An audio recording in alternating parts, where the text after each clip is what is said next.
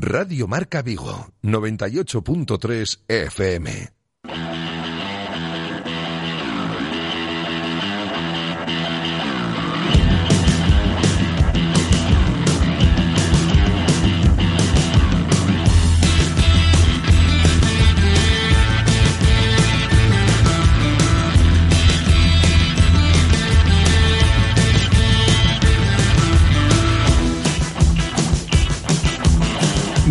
Marca Vigo. José Ribeiro.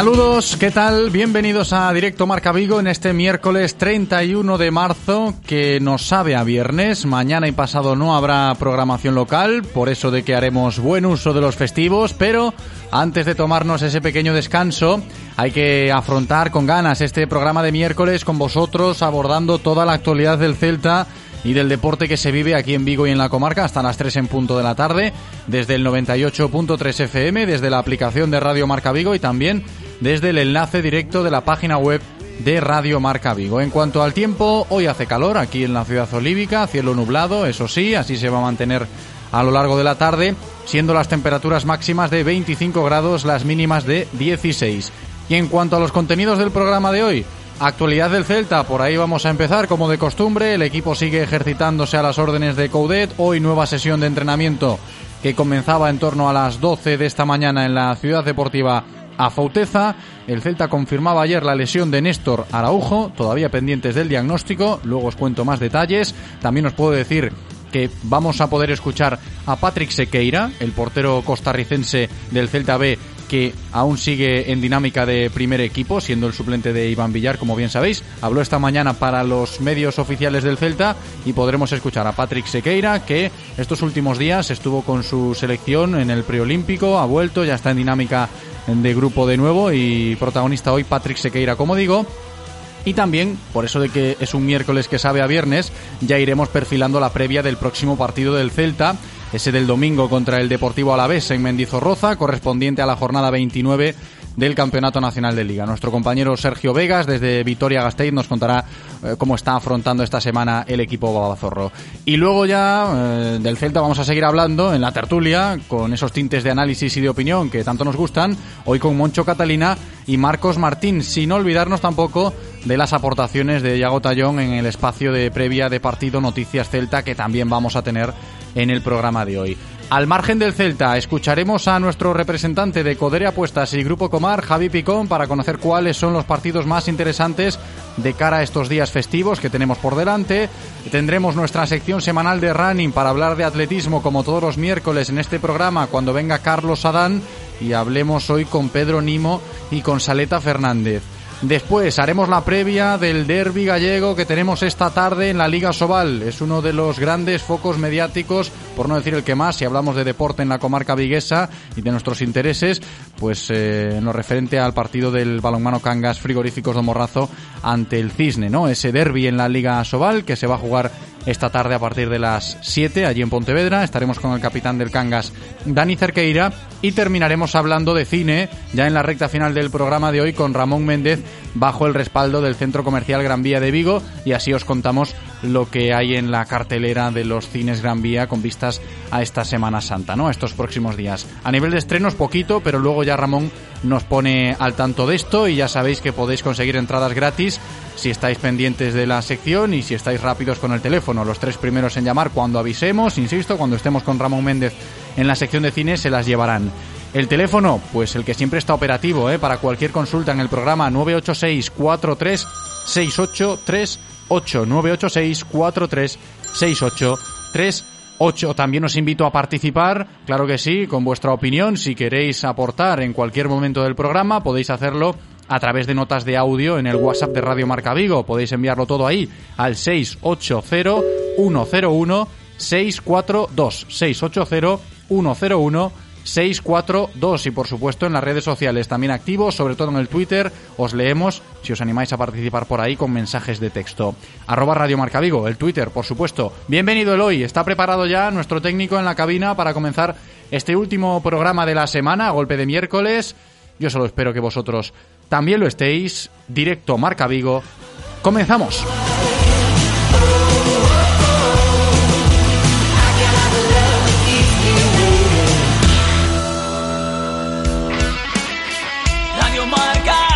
El deporte es nuestro.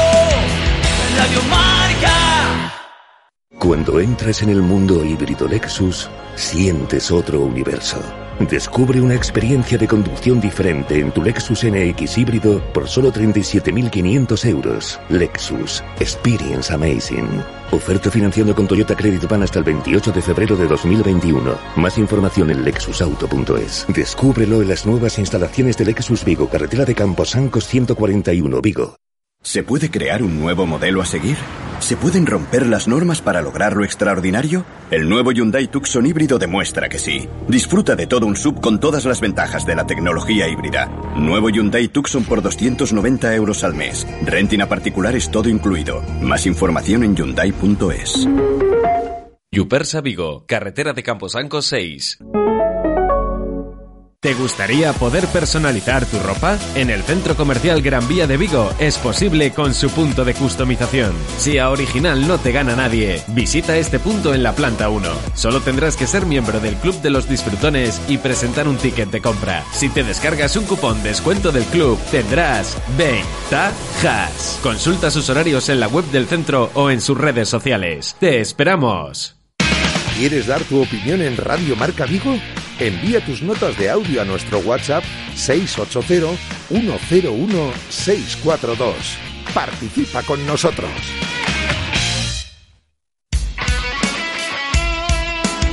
Radio Marca se emoción. Radio Marca.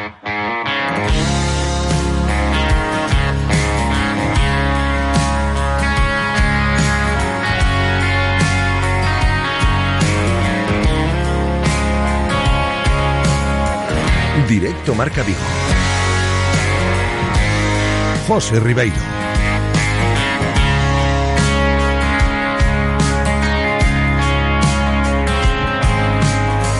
I've been gone for way too long, and I've been working way too hard, and I know it's taking its toll on you. But tonight I'll make things right by the fire with some candlelight, and I'll tell you what we're gonna do. We're not going out, we're gonna stay right here at home. 13 sobre la una, vamos a ponernos en marcha ya. Hay que abordar toda la información diaria del Celta de la mano de Codere Apuestas y Grupo Comar. Codere Apuestas y el Grupo Comar patrocinan la información diaria del Celta. Información diaria del Celta que la tenemos de nuevo hoy en la Ciudad Deportiva Fauteza porque el primer equipo está entrenando a esta hora allí a las órdenes de Coudet y de su cuerpo técnico, por supuesto. Estarán a punto de terminar porque la sesión de trabajo empezaba, os lo decía, eso de las 12 de esta mañana. Mucha tranquilidad, pensando en eh, el próximo objetivo. Enseguida seguimos profundizando sobre ese asunto con vistas al partido del domingo, ¿no? Ese es el objetivo. Precisamente por eso vamos a enfocar ya el programa de hoy pensando en ese choque del domingo a las 2. Va a volver a jugar el Celta en esa franja horaria. El domingo a las 2 de la tarde, sesión de mediodía en Mendizorroza. Ese partido entre el Deportivo Alavés y el propio Real Club Celta. Hoy terminan los compromisos internacionales y ya todos los equipos, como nosotros, estarán en modo Liga Santander de nuevo, pensando en el fin de semana.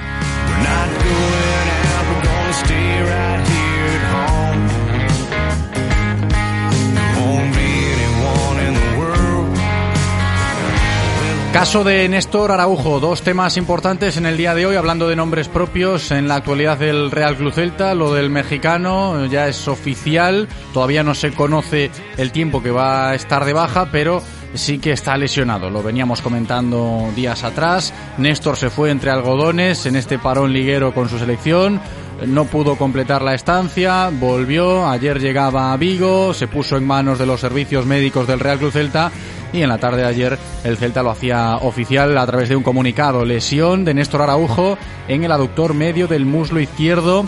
Dice que la sufrió durante los entrenamientos con su selección. Es una lesión diferente porque la última que le conocíamos a Néstor era del bíceps femoral, esa elongación que había sufrido en un partido hace unas cuantas jornadas y parece que está teniendo problemas en ambas piernas, ¿eh? Néstor, con esto de las molestias musculares. Eh, de todas formas, el parte médico del Real Club Celta a día de hoy recoge que el tiempo de baja se va a determinar tras realizar pruebas médicas adicionales. Así que vamos a seguir a la espera de lo que pase con Néstor Araujo, pero esa lesión en el aductor pues le mantendrá de baja unos días. Veremos cuántos. Y en otro orden de cosas, Néstor es un nombre propio en el día de hoy el otro, el de Patrick Sequeira, el portero costarricense del Celta B, que actualmente pues es el segundo portero del primer equipo por las circunstancias que están rodeando, lo sabéis, a la portería del Celta desde hace ya varias semanas, la lesión de Rubén y lo de Sergio, que sigue demorándose en demasía, pues han hecho que Patrick Sequeira sea ahora mismo el segundo portero del primer equipo del Real Cruz Celta. Estuvo hace unos días fuera con su selección en el preolímpico y esta mañana eh, Patrick Sequeira eh, comparecía ante los medios oficiales del club. Escuchamos a Sequeira. Sí, bueno, la verdad es que yo creo que el trabajo es el trabajo día a día, este, estar ahí siempre, ¿no? Este, enfocado en, el equipo, ¿no? Y ayudar lo más que se pueda. Con mucha, con mucha emoción, la verdad, este, creo que, que es una etapa nueva para nosotros, entonces hay que estar concentrados, pues estamos muy ilusionados y bueno, esperemos que las cosas se den bien. Eh, claro, bueno, yo creo que, este era uno de los objetivos, pero yo creo que estamos soñando y creo que vamos para más. Este, es ir trabajando día a día y que las cosas vayan ocurriendo.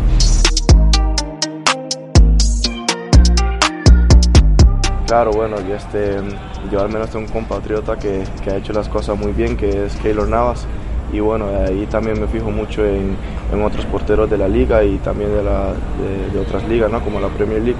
Y bueno, acá obviamente tenemos también muy buenas referencias con Iván Villar, con Rubén y bueno, este, creo que es bueno ¿no? aprender de ellos cada día. Claro, porque bueno, creces, ves a las personas, ¿no? a, los, a los profesionales, ves, ves gente que, que, han logrado muchas cosas y creo que hay que copiar todo lo, lo bueno de ellos.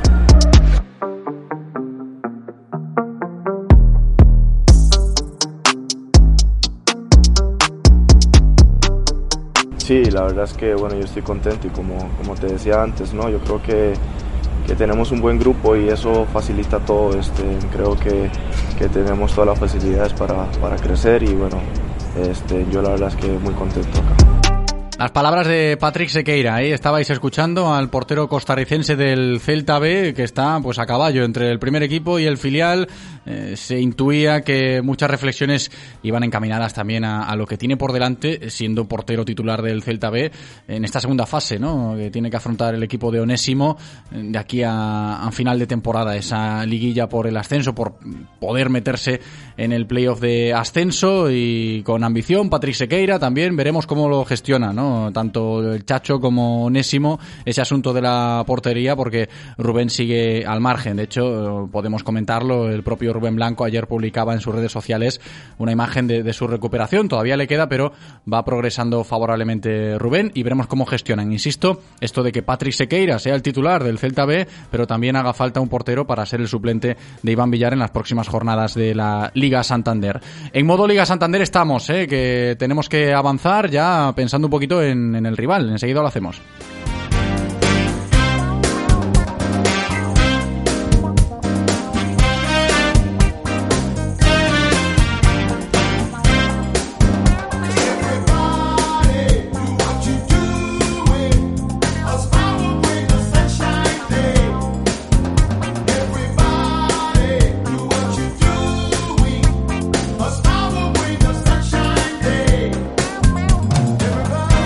Seguimos hablando del Real Club Celta, como os decía en la intro, ya desde la perspectiva de los rivales. Estamos a miércoles, sabéis que es un miércoles que sabe a viernes, lo vamos a decir mucho a lo largo del programa de hoy, y por eso hay que ir perfilando ya el horizonte competitivo del Real Club Celta. Ese próximo partido de liga, jornada 29, domingo a las 2 de la tarde en Mendizorroza contra el Deportivo Alavés. Lo dicho, perspectiva rival. Conocemos a los rivales del Real Club Celta siempre antes de cada partido. Toca hablar del equipo Babazorro. Lo hacemos con nuestro compañero allí en Vitoria Gasteiz, Sergio Vegas. ¿Qué tal, Sergio? ¿Cómo estás? Hola, ¿qué tal? Muy buenas. Muy bien, con esa sensación, ¿eh? ese miércoles raro con sabor a viernes, pero que nos va a venir muy bien a todos. Eso es verdad. Por allí también, ¿no? Un poco siguiendo la semana con esta fórmula, ¿no? Sí, sí, sí. Además es que tenemos sol, que esto en Vitoria no, no abunda, con lo cual estamos todos muy contentos y como ahora hay que estar todo el día lo, o en casa o fuera en las terrazas o en la calle dando un paseo, pues está muy bien, la verdad. Se agradece. Vemos gente en manga corta en Vitoria, ¿eh? Para hacer marzo todavía. Se agradece. No, aquí también en Vigo, ¿eh? el día caluroso, hay que decirlo, ya que empezamos hablando del tiempo. El tiempo está bien, ¿no? A nivel climatológico. Ahora otra cosa será cómo está el ambiente en el equipo de Abelardo, porque sí que hay que decir que, hombre, toda la información que llega viéndolo desde fuera no es muy halagüeña, ¿no? Sobre todo lo de Lucas Pérez, el equipo inmerso en, en la zona baja de la tabla. Cuéntanos así, a grosso modo, para empezar, Sergio, cuál es el ambiente que se respira en el Deportivo Alavés. Ambiente complicado, ¿no? Es cierto que desde el club se ha mandado incluso mensajes hablando de, de que todo va con cierta normalidad, eh, pero es cierto que el primero, lo deportivo, no está yendo bien. Eh, Abelardo ha conseguido solo cinco puntos de los 30 que ha tenido como técnico del, del Deportivo Alavés.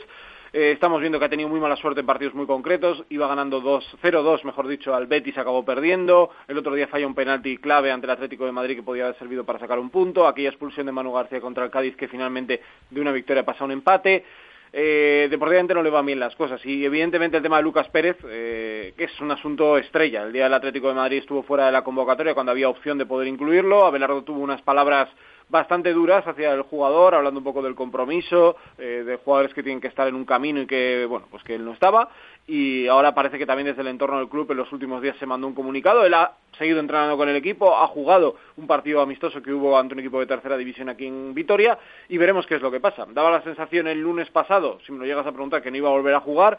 Ahora mismo yo creo que para el Deportivo la es prescindir del mejor jugador en cuanto a talento pues parece difícil, sobre todo porque ahora mismo el equipo necesita sumar puntos que llevan mucho tiempo sin conocer la victoria. Claro, es que eso te iba a decir precisamente, ¿no, Sergio? Hablando del caso más sonoro de la actividad mediática del Deportivo Alavés estos días, Lucas Pérez estaría apartado hasta el final de temporada por lo que le hemos escuchado a Abelardo hace unos días o, por el contrario, como nos dices, ha avanzado o ha evolucionado la situación y podríamos ver a Lucas Pérez jugar el domingo contra el Real Club Celta. Puede ser esa la cuestión grande, ¿no? Sí, a, a, ver, me cuesta ver que pueda ser titular, ¿eh? pero todo puede suceder. Está claro que José es el delantero de referencia para, para el Pitut, indiscutible, y a partir de ahí ha ido probando con muchos jugadores. El día del Atlético de Madrid coloca a J. Peleteiro ahí ayudando un poco de enganche entre el centro del campo y la, y la delantera. Edgar es el jugador que más minutos le ha dado eh, sobre todo los partidos fuera de Vitoria, porque le, le, gusta como segundo delantero, ataca bien los espacios, es un jugador que, le va bastante bien a su, a su idea. Incluso ha probado con Daverson y José Lu, que creo que es una pareja que no, no empasta demasiado bien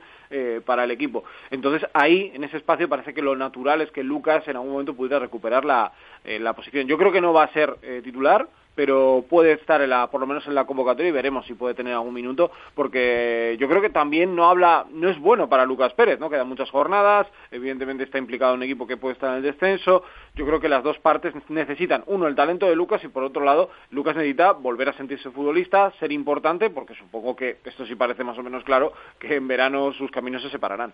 Veremos qué pasa, ¿no? Con este culebrón entre Lucas Pérez y el Deportivo a la vez, pero por lo que nos cuenta Sergio, igual cuenta de nuevo para Abelardo, sabiendo que la situación está muy complicada, ¿no? Y, lo próximo es ese partido contra el Real Cruz Celta. Precisamente hablando de esa situación clasificatoria y ya con las urgencias, este parón de liga entiendo que le habrá sentado, no sé si no iba a decir, iba a decir mal, ¿no? Al Deportivo a la vez porque me imagino que querrán jugar cuanto antes para salir de ahí, pero cuéntanos cómo, cómo crees que le ha sentado este parón al equipo Babazorro, Sergio. Yo creo que el, en primer lugar el lunes seguramente después de perder contra el Atlético de Madrid en un buen partido del Deportivo Alavés, pues la verdad que creo que compitió bastante bien al líder de la competición. Eh, el equipo estaba tocado, pero a medida que han ido pasando las semanas, eh, yo creo que Abelardo ha podido desarrollar más su trabajo, poder mejorar sobre todo aspectos defensivos. el equipo en ataque, yo creo que con las últimas modificaciones que hizo en su sistema, ya sabemos que Abelardo es bastante fijo en su idea de jugar un 4-4-2, eh, ha ido variando, ajustando ese jugador de, arriba, como comentábamos anteriormente, y jugaron un partido el viernes pasado ante un equipo de tercera división en Vitoria, consiguieron la, victoria por puerta cerrada, que creo que era muy importante porque hay veces que eh, pierdes tantos partidos o te van tan mal las cosas que piensas que no ganas a nadie y bueno, pues eh, aunque sea un equipo de una categoría muy inferior, conseguir una victoria siempre viene bien, descansaron el fin de semana y ahora están trabajando. Está la única duda de Simón Navarro, que el otro día tuvo un proceso de gastritis y veremos, parece que puede llegar al partido del fin de semana, pero creo que le va a venir bien al equipo, porque además el calendario, primero es eh, ante el Celta el domingo, tiene en medio de esa semana coopera al Athletic Club eh, la semana que viene, va a jugar contra el Villarreal, van a empezar a llegar los rivales de tu liga y el equipo realmente está a dos puntos de la salvación. Vamos, da la sensación de que está mucho más lejos de lo que la realidad de la tabla le, le coloca, pero eh, necesita encontrar resultados y creo que este paro le ha podido venir bien un poco para despejar lo, lo mental, que para mí es el problema más grave de este equipo. Pues fíjate, me has despejado ahí un poquito las dudas a mí también, hablando del Deportivo Alavés, Sergio, y curioso lo del partido amistoso, ¿eh? que jugó estos días el... Tuvo que pedir permiso, ¿Sí? José, a la, a la liga, claro, porque era un equipo de tercera división, los protocolos del COVID, de los tiempos en los que estamos, eh, se lo concedieron y jugaron un amistoso y, bueno, pues por lo menos probó a muchos suplentes, por lo que nos comentaban desde el club, y jugó Lucas en ese partido. Sí, sí, por eso decía, cuanto menos curioso, lo del Alavés jugando ese partido amistoso contra un tercera eh, en este parón. En cambio, el Celta, pues lo hemos ido contando aquí, ya sabéis que está la cosa tranquila, incluso en las sesiones de, de trabajo. Eh, la imagen ayer de Yago Aspas conduciendo el carrito de los jardineros por la ciudad deportiva Fauteza, dará para la tertulia seguro eh, esa escena, como es Yago Aspas, en fin. Y a nivel de efectivos, nos decías que no muy tocado, ¿no? El equipo de Abelardo. No, tiene la baja ya de hace muchos meses de larga duración de, Rodrigo Eli. Eh, es cierto que Guidetti ha tenido problemas físicos en las últimas semanas, tampoco ha contado mucho para el Pito Abelardo, pero ya está en la dinámica del grupo. La situación más llamativa igual es la de la gastritis de Simón Navarro, veremos si puede ejercitarse los próximos días eh, y a priori podría, podría estar. Y el resto están todos en perfecto estado. Además recupera para esta jornada a Tomás Pina y Manu García, que los dos eh, el día del Cádiz tuvieron uno una expulsión y el otro ciclo de amarillas, con lo cual ya podrán estar también disponibles para el domingo. Estupendo. Ya por último, siempre nos gusta controlar esto. Sergio, te lo pregunto, el punto más débil del equipo del Alavés y el punto más fuerte, ¿cuál sería?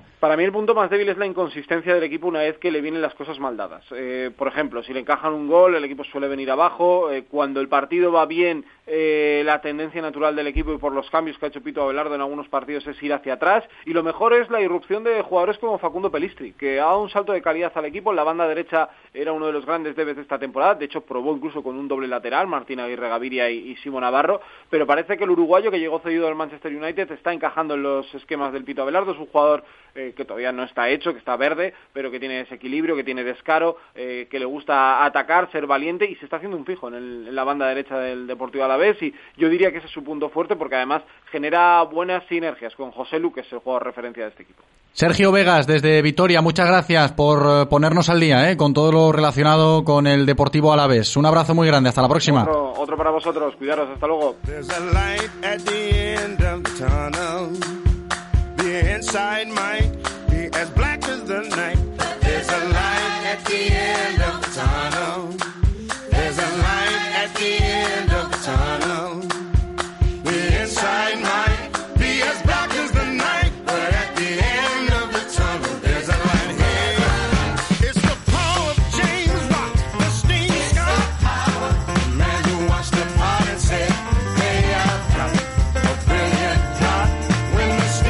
Camino de la una y media y en este programa tenemos que ir eh, recibiendo más voces ¿eh? para seguir abordando la actualidad del Celta, la tertulia que comienza enseguida, hoy con Marcos Martín y Moncho Catalina.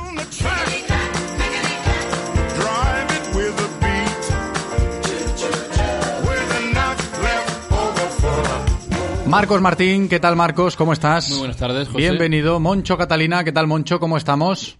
¿Qué tal? Muy buenas tardes. Bienvenidos también. Ecuador de la semana. Quieras que no es un miércoles, y lo repito otra vez, ¿eh? Qué pesado el José Ribeiro este, ¿no? Con que sabe a viernes. Pues sí, sabe a viernes, pero para el Celta no. Para el Celta no, porque es el Ecuador de la semana. Todavía tienen que seguir perfilando ese partido del que venimos hablando desde que empezamos contra el Deportivo Alavés. Pero sí que es cierto que sigue imperando esa tranquilidad, ¿no? Y yo se lo decía antes a Sergio, nuestro compañero de Vitoria. Sin ir más lejos, la imagen de ayer de Yago Aspas conduciendo el carrito de los jardineros puede ser un reflejo, ¿no? O, un- o uno de los reflejos que transmiten tranquilidad, alegría, caras de buen ambiente eh, en este equipo, ¿no? Eh, En una semana en la cual va a volver la competición doméstica. El bueno de Yago lo echaba de menos, ¿no? Esta tranquilidad. Eh, el año pasado. Seguramente. El año pasado no estaba así y hace dos tampoco, porque como recordasteis ayer, hace dos años de, de esa tremenda gesta de, de Yago contra Villarreal. Y pues mira, eh, cómo cambian las cosas de, de, un, de dos años para, para este, ¿no? Eh, una gran diferencia y él seguro que es el primero que lo está disfrutando. Evidentemente, eh, lo disfrutaría más si se viese más arriba en la clasificación porque él sabemos que es un animal competitivo y, y lo sigue demostrando. Que a fin de cuentas, la imagen, a fin de cuentas digo, Moncho, y voy contigo, la imagen de ayer de Yago Aspas eh, se hizo un poquito viral, ¿no? En las redes sociales, oye, Yago conduciendo eh, el carrito de los jardineros y además eh, hacía la broma, ¿no? Preparando el rally Rías Baixas, ¿no? Un guiño también a, a su gusto por los coches y por las carreras. Pero es lo que venía a comentar Marcos ahora también, el hecho de que puede ser que Iago sea fiel reflejo de lo que es ahora mismo el ambiente en el Real Cruz Celta, porque hace dos años y el año pasado, sin ir más lejos, Iago Aspas eh, no estaba así, ni mucho menos, y mm, al margen de que pueda ser una imagen curiosa o que pueda hacer gracia que Iago conduzca y lo muestre en las redes el carrito de los jardineros, eh, si lo intentas interpretar desde los intereses del equipo, creo que sí que es un fiel reflejo de lo que vengo exponiendo, Moncho. No sé cómo lo ves tú, ¿eh? Sí, mira, yo cuando vi la imagen eh, se me vino a la cabeza cuando hablábamos de que Yago Aspas, máximo goleador, máximo asistente, eh, secretario técnico en algunas ocasiones cerrando fichajes para el Celta, voz autorizada del vestuario, capitán, solo le faltaba ser jardinero. Yo creo que no sé, no sé qué más cosas tiene que hacer Yago Aspas en, en, en el Celta para cambiar el escudo y poner su cara o ponerle el nombre al estadio, ¿no? Y ya, bueno, centrándonos un poco en, el significado que hay más allá de esa, de esa imagen, esa tranquilidad de la que hablas, José, pues bueno, la verdad es que sí. La verdad es que hacía muchas temporadas, muchos años que, que el Celta no disfrutaba de una situación, en principio, cómoda, ¿no? A estas alturas de, a estas alturas de mes, a estas, a estas alturas de campeonato. Y, y bueno, un poco a la expectativa, cierto es, de, de cerrar definitivamente esta, esta permanencia, ¿no? Que yo creo que se va a conseguir sin sufrimiento, que es algo que creo que debemos valorar mucho porque las cosas pasan muy rápido y sobre todo este año y con estas circunstancias eh, casi que nos atropella el día a día, eh, tendemos a olvidar y tendemos a no valorar y, y realmente tiene mucho mérito el, la reacción del, del equipo de Coudet. Eh, en diciembre, en, en noviembre veíamos que iba a ser otro año de pasar las canutas, de muy poco fondo de armario, de sensaciones muy preocupantes. Y realmente, oye, estar a día 31 de marzo tranquilos, viendo a Yago Aspas tirando del, del carro, en este caso del carro del jardinero, y, al, y a la plantilla aparentemente tranquila y, y con cierta confianza, por esa confianza que dan, que dan los puntos en la tabla, pues oye, es de valorar y es de, y es de tener en cuenta para, para afrontar el futuro con cierto optimismo. Fíjate que aquí algunos hablamos de, de que estamos preocupados o de que Yago no marca. Hace tres meses que no marca Yago en, en- con el Celta. Y él muy preocupado no está. Fíjate cómo, cómo lo demostró ayer en esas imágenes, ¿no? Él Eh, está feliz. De hecho, eh, en el día de ayer también se pudo escuchar en la televisión de Galicia una entrevista que hablaba de, de- de esos temas, de, de si marca o no marca. Se le nota, se le nota cómodo, ¿no? Independientemente de, las cifras y sobre todo estos últimos días, eh, hablando del tema de la selección, mucha gente sacaba las cifras, ¿no? Es que Yago no está eh, consiguiendo las cifras de- del mejor Yago, pero es lo que dices, Marcos. Sí, no, no hay excusas. Eh, tratando de la selección, también en, en noviembre o cuando, cuando fueron más convocatorias, Yago estaba en plena forma y tampoco había convocatoria de Luis Enrique. O sea que eso, eh, desde luego, para hablar de Yago, eh, está muy bien verse las estadísticas, eh, ver que bueno, que sí que lleva menos goles que otros años, pero joder, ahí sigue participando en, goles como como cada año y, lo sigue demostrando. Y él, pues mira, él lo, lo dijo ayer, como dices, en, en la televisión de Galicia, ¿no? Eh, estamos mal, eh, es raro eh, ahora verme así, pero lo raro es lo otro, ¿no? Verme marcar 15, 20 goles todos los años, pero es que al final nos tiene acostumbrados a, la a tal excelencia que, que es fácil acostumbrarse al buen paladar de Yago y, y, bueno, pues es normal que también algunos echen, echen de menos esos goles. Lo que sí que es cierto, y hablando de esto, ¿no? que es el primer tema que estamos tocando en la tertulia de hoy, eh, vuelve a, a, quedar en evidencia que Yago es el reflejo de, de, este equipo y de esta afición, del celtismo. Yago Aspas es el celtismo porque hablando de él y de sus imágenes y de lo que transmite, puede sacar muchas conclusiones. Fijaos aquí los tres hablando hoy de que ayer la imagen de Yago conduciendo el carrito del jardinero es una imagen que transmite tranquilidad al aficionado y la gente piensa, bueno, si Yago está tranquilo, nosotros tenemos que estar tranquilos. Pero hace dos años, en el día de ayer lo recordábamos, Yago lloraba y el celtismo lloraba, ¿no? Yo creo que es un poco ese, ese reflejo de lo que es la afición y el termómetro creo adecuado para tratar de interpretar eh, lo que le está pasando al Real Cruz Celta en cada momento. Vete a preguntárselo a Yago o interpreta un poco lo que eh, está pasando por la cabeza de Yago Aspas o lo que dice Yago Aspas públicamente cuando habla para saber cómo están las cosas en casa Celta. Moncho. Sí, es el altavoz del, celtismo, ¿no? El sentimiento. O sea, es la personificación de lo que tú dices, del, del estado de ánimo del, del celtismo. Fíjate, ayer recibía un, un, un mensaje de, bueno, de un amigo en el que me comentaba que hacía dos años, el día de ayer, aquel Celta 3 Villarreal 2. Fíjate, fíjate cómo, cómo, cómo cambia el panorama. O sea, hace dos años, Yaguaspas, recién llegado, recién recuperado, a un renqueante de su, de su lesión, se volvía a poner a las órdenes de Fran Escribá para un partido capital ¿no? en el futuro en el futuro del Celta. Perdíamos 0-2 al descanso y bueno, todo lo que sucedió después es historia y todos lo conocemos, ¿no?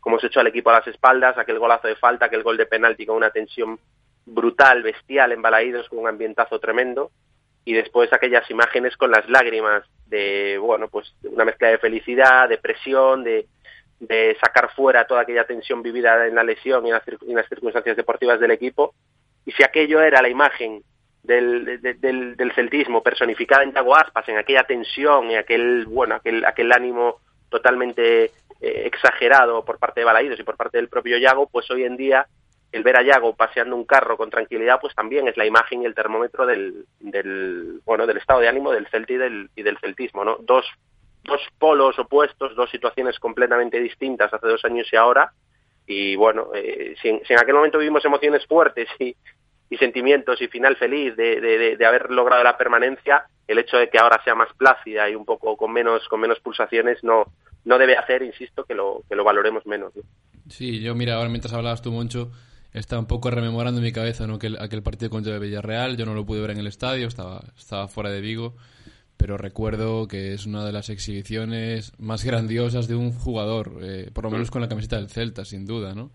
Eh, bueno, ya nos tenía acostumbrados con aquella aparición prácticamente en su debut contra el Alavés, que pues puede estar a la altura, pero fíjate, hacerlo con después de prácticamente tres meses sin jugar, lesionado y, y oye, echarse el equipo a las espaldas, como bien decías, eh, hace dos años Yago lloraba, hoy sonríe y, y además del termómetro, como decía también José, es el, es el símbolo, ¿no?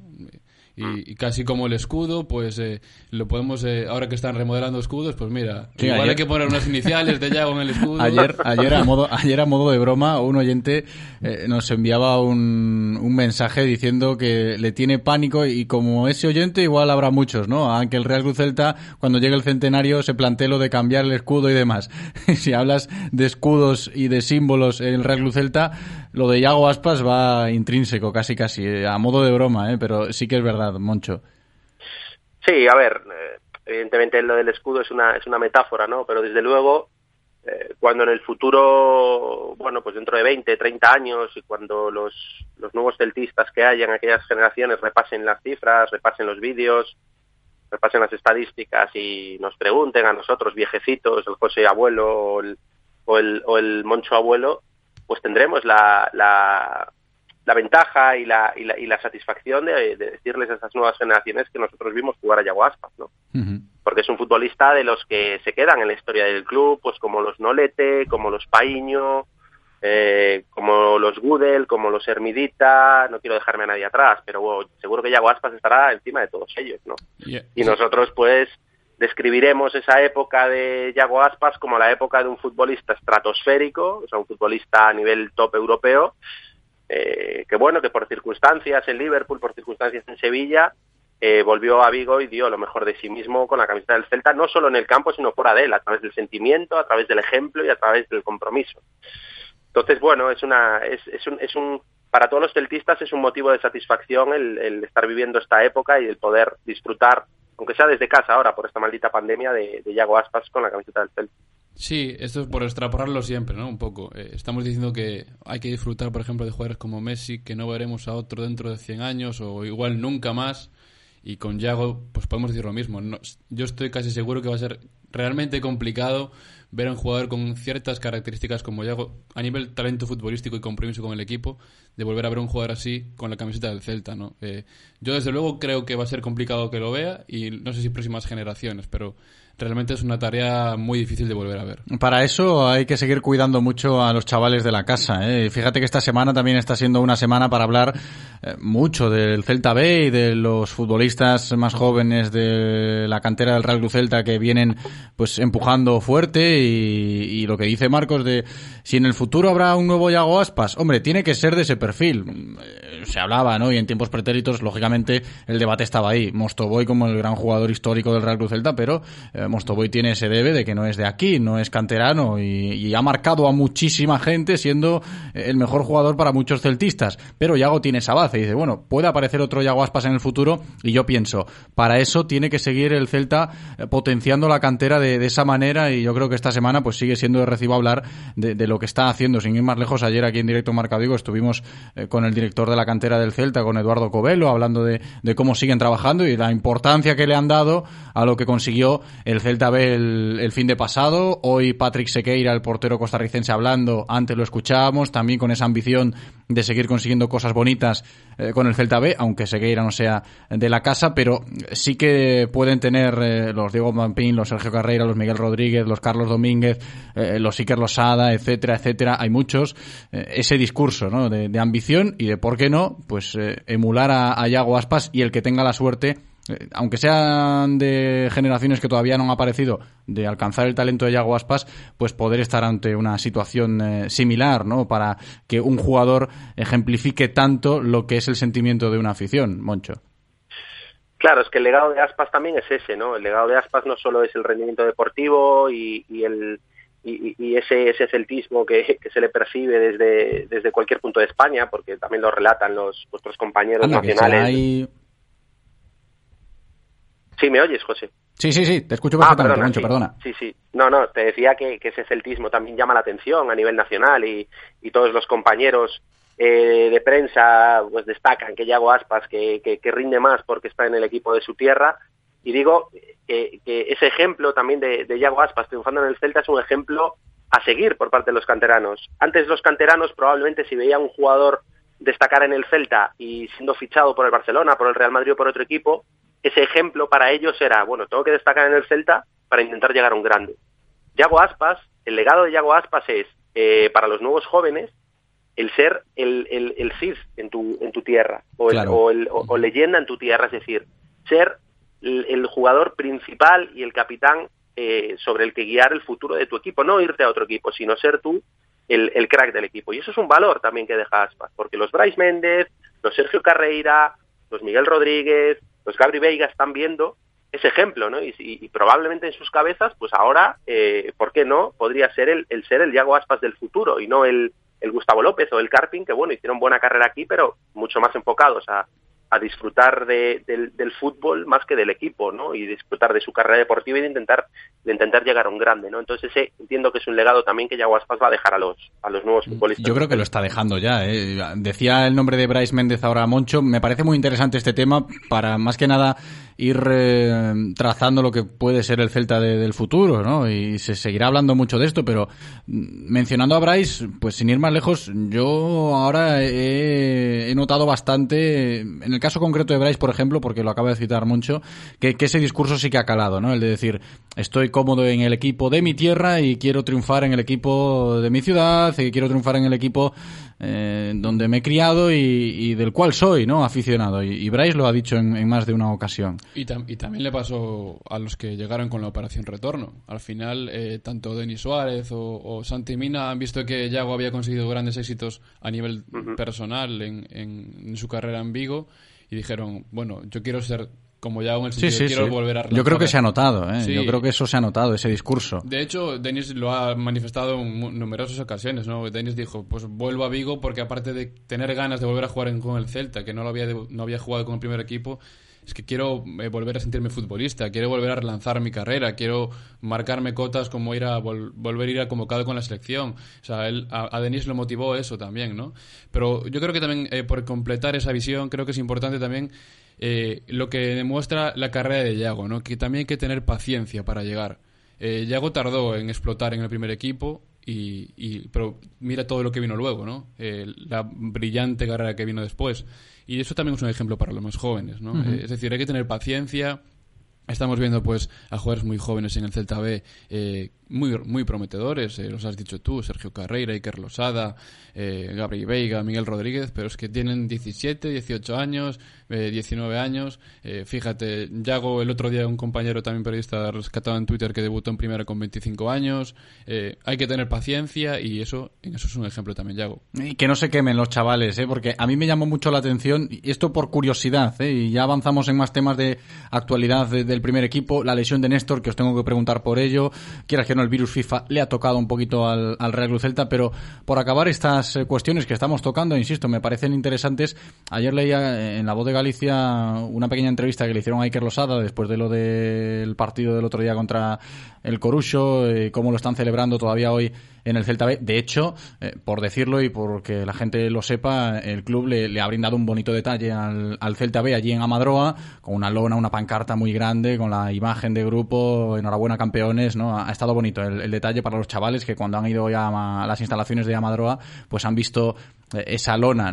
Eh, Que, le ha colocado hoy el club eh, a modo de enhorabuena por lo que han conseguido, ¿no? Esa clasificación para la primera federación y el derecho a, disputar una plaza de ascenso a la Liga Smartbank. A lo que iba, decía Iker Losada, ¿no? Eh, Hablando el otro día para los compañeros de la voz y, leyendo algunas declaraciones, me chirriaba eso de que un futbolista como Iker Losada tenga ya alguna espina clavadita, ¿no? Es decir, bueno, como ha debutado contra el Madrid y luego no se le ha visto más el pelo en el primer equipo, Puede haber gente que, que esté con el run run, bueno, este ya se le ha subido, no sé qué, y hablaba de callar bocas o de una cosa así, ¿no? No recuerdo las palabras literales, pero venía a decir eso. Eh, que no se quemen tanto los jugadores de la cantera y eso también es trabajo del club. Eh, Luego cada uno, en esto del fútbol ya sabemos, ¿no? Si no te gusta un jugador lo vas a criticar eh, muchas más veces, ¿no? Y eso está claro, pero también tienen que tener cuidado con, con estos jóvenes futbolistas que, que emergen tan rápido y, hay que saberlos llevar, ¿no? Buscando, insisto, ese camino hacia un futuro Yago Aspas o hacia perlas de la cantera que triunfen y se asenten bien en el primer equipo, Moncho. Sí, a mí me llamó mucho la atención. No me parecieron ah, sentimientos o sensaciones o declaraciones propias de un chico, creo que tiene 19 años, Carlos Sada, desde el 2001 me parece. Eh, a ver, callar bocas con 19 años, pero si le queda le queda todavía un aprendizaje larguísimo por delante, ¿no? Ya sea en el filial o, o cedido en algún equipo o en el, o en el primer equipo. Claro, pero ¿por qué un chaval de 19 años o 18 años de la cantera del Real Cruz Celta se puede sentir así?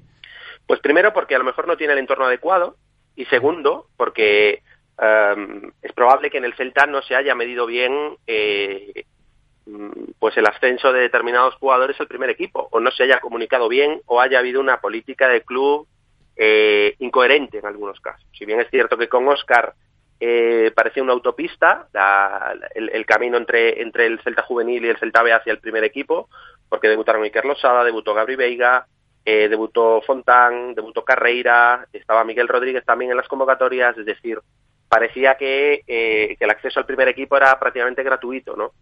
Eh, Con Coudet ha sido todo lo contrario, todo lo contrario. Se le ha cerrado la puerta en las narices a los, a los futbolistas y a lo mejor ese, esas actuaciones tan radicales, por un lado y por otro, a chicos que todavía están en formación, pues, pues pueden ser un, mensaje contradictorio que les afecte un poco al coco, al, al, al, a la perspectiva y al, y al el dar los pasos en el aprendizaje poco a poco, ¿no? Puede, puede estar ahí el, el origen de los problemas. Evidentemente, eh, yo no creo que el, que el entorno en cuanto a afición de Iker Losada, eh, al menos a mí no me consta, eh, haya, haya críticas por parte, a, a, por parte del, del, público, ¿no? O por parte del abonado.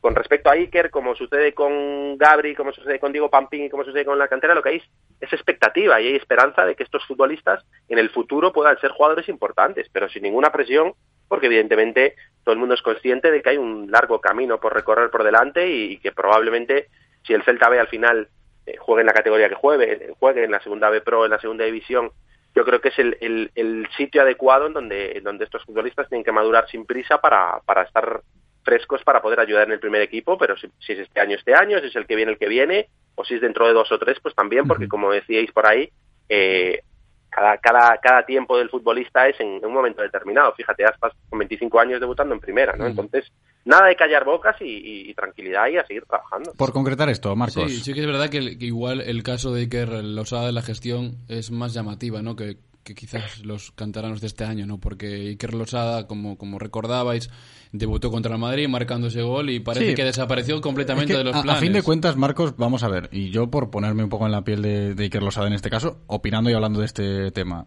Tú debutas contra el Real Madrid, ¿no? Y, y marcas un gol contra el Real Madrid. Mm. Y luego, ¿qué pasa contigo? Que te bajan al filial y no vuelves a aparecer en el primer equipo. Y luego, ¿qué pasa? Que en el Celta B tampoco eres titular. Exacto. Entonces, claro, ves las redes sociales porque eres un chaval y tienes Instagram y tienes Twitter y dices, bueno, Iker Losada, que claro, de marcar contra el Madrid a ser suplente en el Celta B. Y esto le puede comer un poco el, el coco a- al futbolista y decir, pues ahora eh, quiero callar bocas, ¿no? Y un poco esas declaraciones que, Mm. que se interpretan de, de esa manera. Yo creo que pudo ser así, más, más que por lo que pueda él pensar o lo que pueda hacer él eh, o lo del entorno, como decía Moncho.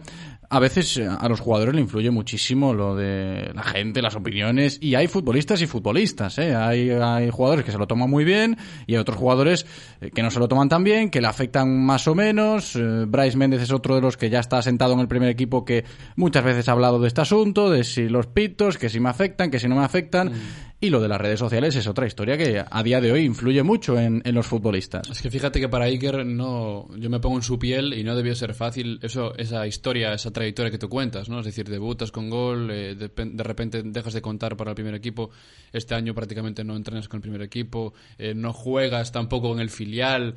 Eh, yo me pongo en su piel y claro, es complicado. Por eso también de ahí la importancia de saber gestion- gestionar esas subidas eh, al primer equipo. Sí, lo que decía Moncho, es importantísimo Y eso. también gestionar, como también decía Moncho, el, al final el entorno que tú tienes, que, que sea un poco realista también, que te ponga los pies en el suelo. Oye, acabas, tienes, eh, debutaste con 18 años en primera, es algo anecdótico, oye, te toca trabajar para, para seguir eh, en, esa, en, ese, en esa trayectoria, ¿no? Ujú. Entonces, por ahí también el- lo que decía Moncho, la importancia de un entorno que sea realista realmente con, con esta gente tan joven. Eh, caso de Néstor, problema- seguimos avanzando. Sí, Moncho, por concretarlo, venga. Sí, nada, por, por, por hacer un matiz. El problema también eh, que hay en esta, en esta situación es el hacer un Celta B tan sumamente competitivo y con tanto fondo de armario, ¿no? Se ha apostado este año, yo creo que en mi opinión, correctamente, al ser un año de transición y al haber tanto un juego de descensos y ascensos por un equipo muy de mucho fondo de armario, y el hecho de contar con jugadores como Diego Barry, como Kevin Sony o como jugadores mucho más contrastados en, en esa categoría hace pues que jugadores como Iker Losada, como Miguel Rodríguez o como Gabri Veiga pues tengan muchas menos oportunidades de, de, de- de demostrar su calidad en, el, en, en- todos los domingos porque no son indiscutibles. ¿no? Ahí es donde tiene que entrar el club y con, una, con un buen seguimiento y con una buena política de comunicación a estos chicos, el trasladarles toda la confianza y trasladarles que tengan paciencia, que este año es un año particular y que sus oportunidades van a llegar a pesar de que el Celta B haya montado un equipo con mucho fondo de armario y muy competitivo para dar el salto a, a segunda división o como mínimo a la, a la segunda B Pro de- del año que viene. Claro, eso, tiene- eso es verdad, eh, Y, tiene tam- razón. y eh. también hay que pensar que, hombre, eh, sí que son jugadores que le pueden quitar en un cierto momento esa titularidad en el, en el filial, pero bueno, hay que pensar que eso también les va a ayudar a la hora de competir y a la hora de, de- de mejorarse a sí mismos, ¿no? En esas categorías tan complicadas del fútbol español. No, a fin de cuentas es un debate que, que ya viene de, de atrás. Ayer con Eduardo Covelo lo tocábamos y muchas eh, más veces lo hemos tocado ya, lo de cómo se ha gestionado este año eh, la plantilla del Celta B y hay a gente que le gusta más y hay gente que le gusta menos, ¿no? Lo de tener eh, gente de fuera algo más contrastada en un filial y, y generarle competencia a los chicos de la casa. Pero en fin, vamos a seguir teniendo ese asunto. Lo que os decía, lo de Néstor también es hoy actualidad del Real Cruz Celta, en clave primer equipo, por supuesto, porque Claro, hoy es el último día, miércoles, de compromisos internacionales. Aún hay selecciones que tienen que jugar. Sin ir más lejos, eh, esta noche el partido de España ante Kosovo, pero eh, lo del virus FIFA siempre se toca en estos momentos de las temporadas, cuando hay parones de liga y los jugadores se marchan con sus selecciones.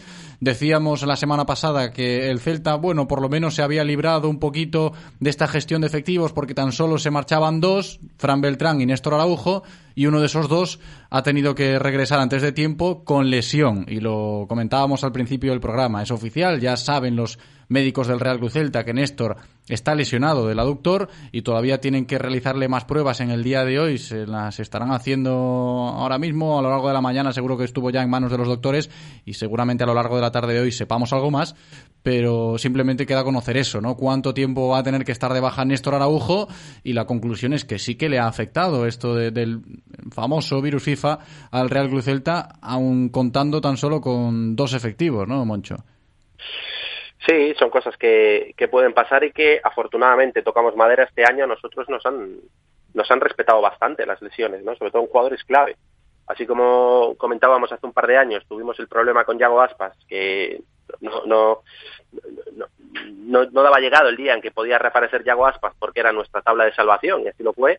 Pues yo creo que este año, eh, para, lo, para el poco fondo de armario que tenemos en plantilla, hemos tenido la suerte o, el, o el buen hacer de, conservar de conservar sanos a, a, la mayor parte de los jugadores. ¿no? Evidentemente, cuando hay internacionalidades, estos problemas, pues hay más posibilidades que sucedan, de que vuelva algún jugador tocado, lesionado. Pero fíjate, en el caso concreto del eje de la, de la saga, siempre, siempre he estado poco preocupado, ¿no? porque creo que el nivel de Araujo y el nivel de, de Josef Eidús bastante similar, son jugadores de características muy diferentes, eso sí, pero sobre todo fuera de casa, a mí Eidú es un jugador que me, que me da ciertas garantías, cierta confianza, porque tiene esa, esa capacidad de correr hacia atrás que tanto Eidú como, como Murillo, pues bueno, es donde, es donde más sufren, ¿no? Entonces, en ese sentido, tengo plena confianza en que, en que Eidú lo puede hacer, lo puede hacer fantásticamente bien. Sí que es verdad que para este partido me parece una baja... Yo como futbolista y como potencial de central me gusta más Eidú también. Eh, creo que en este momento es mejor central Araujo, también por la, tiene la cabeza más amueblada dentro del campo. Pero sí que creo que eh, para el partido contra el Alavés, eh, con esos jugadores tan altos que tiene el Alavés, el, el propio José Lu, que hoy los compañeros de la voz destacaban que que es el futbolista del continente que más balones aéreos gana. lo de José Lu con el juego aéreo es espectacular. Claro, y ahí sí que, por ejemplo, creo que Araujo es un futbolista mejor que, que Aidú, además de ser más alto, suele ser, eh, suele ser más contundente, por lo menos va mejor de cabeza en esas disputas. Sí que va a ser una baja sensible.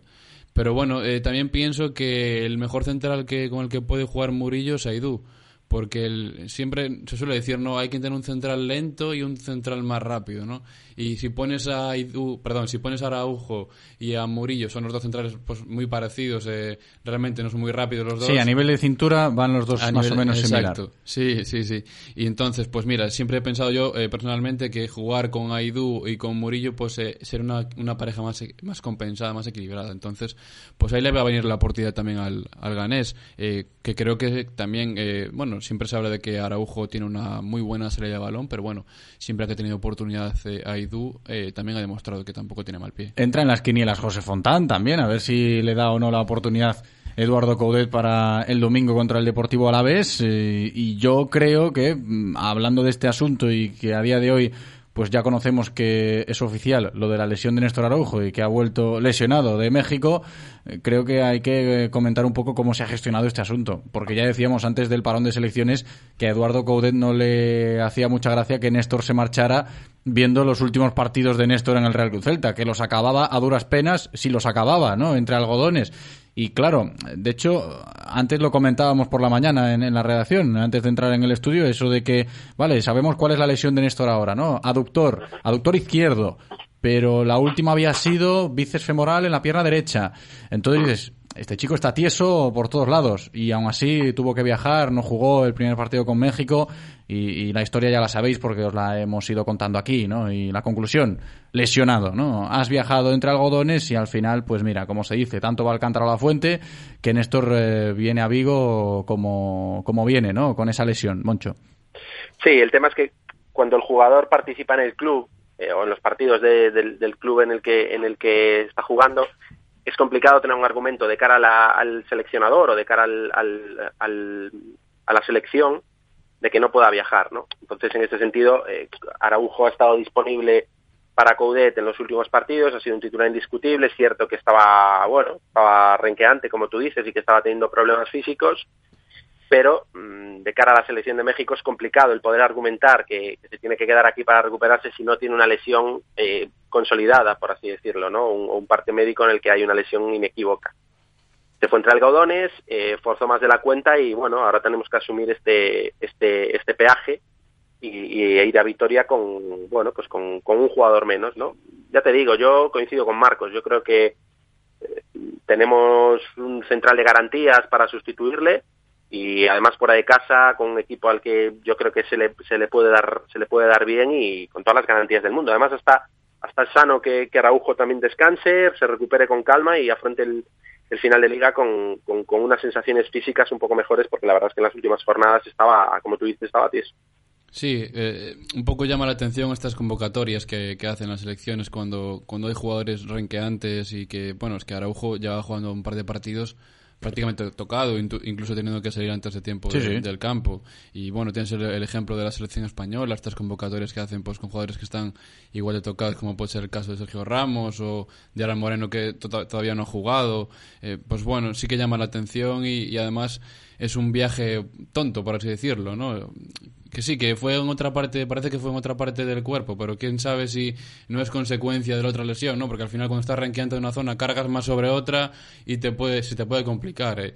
Entonces, pues bueno, pero también, como, como dice Moncho, yo concuerdo en que no me genera un dolor de cabeza porque sé que eh, en principio aunque es una zona delicada, eh, no tampoco tiene que ser una baja de, de gran duración, pero aún así, si, si, si, así lo fuese, creo que también tenemos un, un, central de garantías, incluso dos, como tú decías antes. Sí, a ver, es, es, es, ventaja esto, decir que cuentas con pocos efectivos en la plantilla y que no puede ser eh, alarmante en demasía este caso porque puedes encontrar soluciones estando el parte médico pues aún con cinco nombres y, lo estoy leyendo ahora mismo el parte médico oficial del Real Cruz Celta con Rubén Blanco y Sergio que son los dos porteros, lo sabéis eh, Néstor, Augusto Solari, que todavía tiene que seguir recuperándose, es baja también y aparece en remor ahí aún con lo de la pobalgia, pero ya sabéis un poco la historia. Y, y aún así, claro, son cinco efectivos en el parte médico. Eh, muchas alarmas tampoco hay, aunque desde fuera se puede decir, no, es que tiene cinco bajas, ¿no? El, el Real Cruz Celta viendo el parte médico, Moncho. Sí, pero a ver, yo insisto, yo creo que hemos tenido mucha suerte este año con el tema del, del, del parte médico. O sea, el hecho de tener bajas ahora, a, prácticamente entrando en, en, el mes de abril, después de una temporada en la que, insisto, a principio de temporada temblábamos, temblábamos, viendo el fondo de armario escaso que claro, teníamos. por eso lo digo. Sí, sí, es para sentirse muy afortunado y para tomar nota, ¿eh? Para tomar nota. El hecho de que nos haya ido bien con el tema de las lesiones y que no hayamos tenido que uh, tirar de filial, tirar de jugadores que bajan mucho el nivel, no quiere decir que en otras que en otras campañas te puedan te pueda suceder o, puedas tener o puedas tener que eh, tirar un poco más del, plan B no el Celta tiene un déficit enorme en cuanto a en cuanto a en, en cuanto a disponibilidad de, de, de, jugadores que puedan mantener el nivel del, del, de los titulares no entonces yo espero que a partir de junio es cierto que es un mercado complicado y que, y que el tema del coronavirus va a seguir va a seguir exigiendo a los clubes hacer virguerías con, con los presupuestos pero el Celta tiene que dar un paso adelante en su, en su planificación y, y tratar de tratar de hacer un, de tener un fondo de armario con un poco más de un poco más de opciones para el entrenador de manera que cada vez que se lesiona algún titular no no tengamos que hacer ecuaciones ¿no? para, para poder poner un once competitivo sobre el campo. Uh -huh. Enseguida vamos con Yago Tallón para ponerle la guinda a la previa, hablando un poquito más de lo que va a ser el partido del domingo contra el Deportivo Alavés. Antes de cerrar la tertulia, Marcos, por concretar este asunto. No, yo quería insistir en que una cuestión de la que tampoco estamos muy preocupados por las bajas es lo que digo todas las semanas, es que estamos muy tranquilos en la clasificación. Entonces, eh, eso, eso evidentemente, pues lo que hablamos Influye, sí, sí. y lo que hablábamos al principio de la, de la tertulia, veíamos a Yago pues con, con, el carrito, sí. con el carrito, todo es que todo eso influye, es decir, eh, evidentemente si tú ahora estás en una situación peleando por algo. Ya no digo pelear por el descenso, sino peleando incluso por entrar en Europa, que yo creo que no estamos en esa dinámica. Eh, evidentemente, tu sensación sería otra, ¿no? Es decir, bueno, qué lástima que no tenga estos efectivos por, para poder competir por esas posiciones, pero como yo creo que está más para el Celta, eh, ojalá espero no equivocarme, está todo el pescado vendido, pues yo creo que eso ya estamos en un momento como de transición. Eh, esperemos que acabar bien la temporada tranquilos y, y, a pensar ya en la siguiente, como dice Moncho, en planificación de plantilla, eh, que, que, mejorando lo que, lo que había este año, claro. Un placer, como siempre, chicos. Insisto, ahora viene Yago Tallón con sus pronósticos para el Alavés Celta del domingo. Antes me despido de Moncho Catalina. Muchas gracias, Moncho. Un abrazo grande. Un abrazo. Y de Marcos Martín. Muchas gracias, Marcos. Abrazo. Otro abrazo.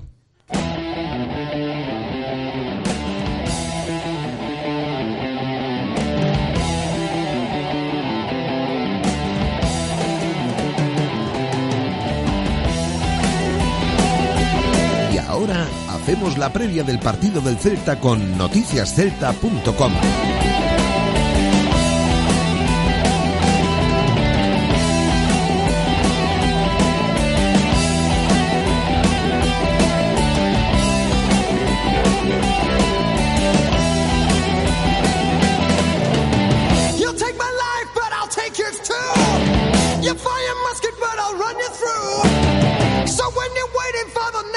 Iago Tallón, ¿qué tal, Iago? ¿Cómo estás?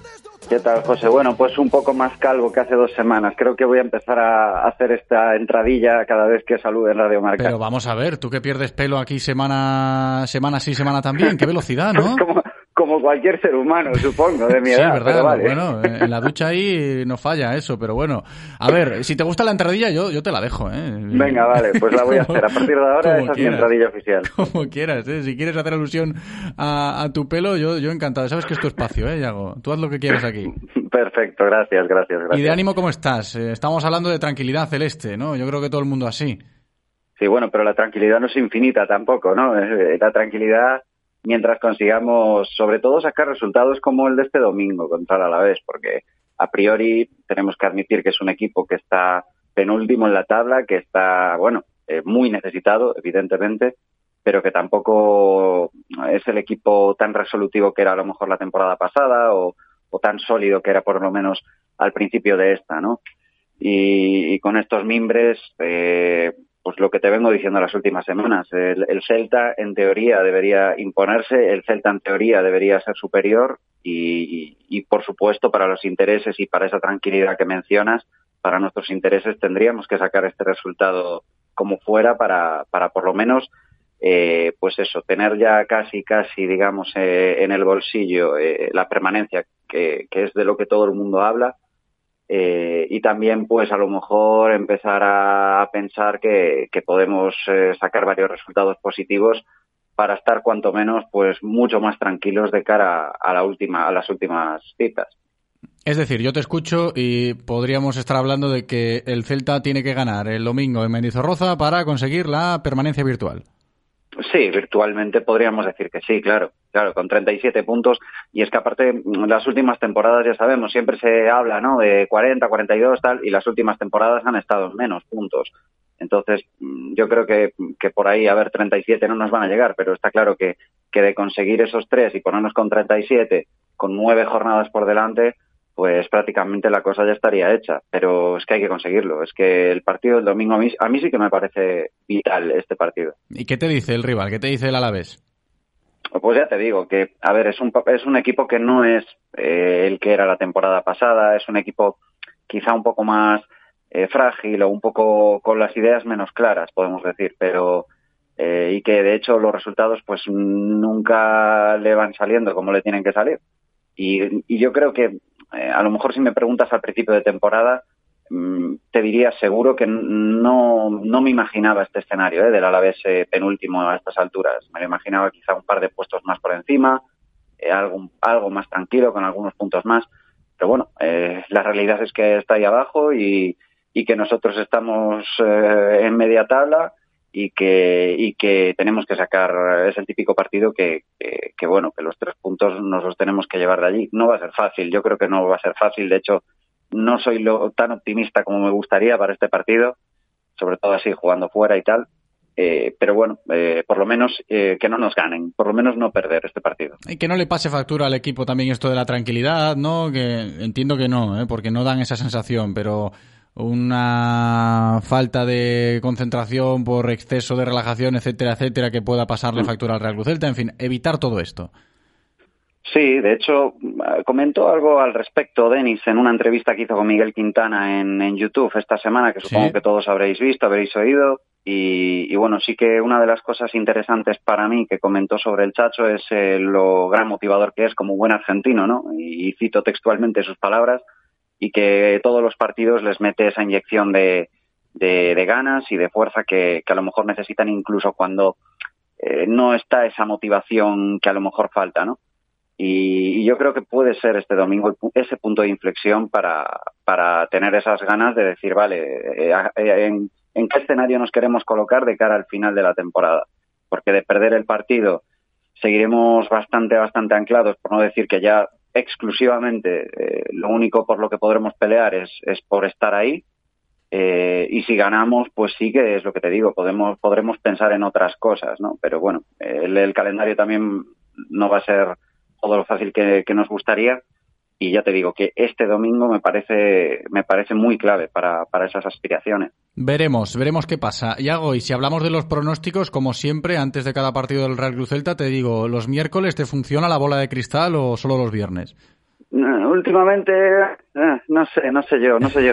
Yo ya te digo, no, no las tengo todas conmigo, ¿eh? Para este partido. O sea, me, vas a venir con un empate, ¿no? O algo así. Sí, sí, sí, Vale. me da la impresión de que ah, no me muevo mucho últimamente de, de los uno a uno rácanos y creo que me voy a quedar con un uno a uno así un poco rácano, ¿eh? Vale, pues 1-1, dice Yago Tallón, con vistas al Alavés Celta del domingo. Le vamos a decir a Eloy, como siempre, que también se anime a lanzar su pronóstico. Eloy, ¿qué tal? ¿Qué tal? Buenos días. Muy buenas, a ver. Oye, Tallón, ¿sabes quién cumple Dígame. 66 años hoy? 66 años. ¿Quién cumple hoy? Angus Young, tío, ACDC. Ah, que lo sepas. Sí, señor. Que lo sí, sepas. señor. No, no, no, no, no, lo, no lo sabía tampoco. Mira, estoy de vacaciones, no sé ni en qué día vivo. Eh, estoy muy perdido, ¿eh? Eso sí que lo admito. ¿Qué estás, en el velero del ruso? Un- Sí, me invitaron a tomar unas copas, sí. Vale, sí, sí. Lo vale. que pasa es que era demasiado cutre para mí. El velero me tuve que bajar y volver a mi casa. claro, claro. Pues mira, yo os voy a decir, eh, efemérides aparte, eh, 1-3. 1-3. Qué raro, dice Eloy, que el Celta gana 1-3. Y yo voy a Ojalá. decir 1-2. Venga, a ver si hay suerte y conseguimos esa permanencia virtual. Qué que raro, venía... qué raro José diciendo 1-2. Sí, que venía perfilando ahí esa permanencia virtual Yago Tallón, a ver si se cumple o no. Gracias, como siempre, Yago, un abrazo. Buena Semana Santa. Ojalá, chicos. Bueno, un abrazo para todos. Felices días de Semana Santa y hablamos para la que viene. como Claro siempre. que sí. Hasta la próxima. Abrazo, Yago. Venga, chao. Reconócelo, amigo. Eres de Codere Apuestas. ¿Cómo te pone un golazo por la escuadra, eh? Tu canción, el himno de tu equipo. La mejor apuesta, la que ganas a tus colegas. ¿A que sí? ¿A qué eres de Codere Apuestas? Ven a nuestros locales y vive todos los partidos, todos los deportes y todas las apuestas en Codere Apuestas. ¿Quién se apunta? Juega con responsabilidad, mayores de 18 años. Ven a nuestro espacio de apuestas Codere en Bingo Royal del Grupo Comar en Avenida García Barbón 3436. Radio Marca, el deporte es nuestro. Radio Marca. Desde que comenzó la pandemia, el Banco de Alimentos atiende ya a un 40% de personas sin recursos en toda la provincia de Pontevedra. En la actualidad ayuda a unas 30.000. ¿Cómo puedes ayudar en cualquier momento? Adquiere una cesta solidaria a través de nuestra web o aporta la cantidad que quieras a través de Bizum. Código 01139. Banco de Alimentos de Vigo. ¿Qué haces? Poniendo en hora el reloj del abuelo. Pero si tendrá más de 50 años, no va a funcionar. ¿Has visto? Le queda cuerda para rato. Claro, igual que a tu coche si le cambias la correa de distribución. Hazlo ahora con 80 euros de descuento o 120 euros de descuento si también cambias la bomba de agua. Acércate a Renault Rodosa en Vigo, Ourense, Nigrán, Cangas y Ponteareas. En Radio Marca Vigo os escuchamos. Vosotros hacéis la radio con nosotros. Participa llamando al 986 43 68 38 o 986 43 66 93.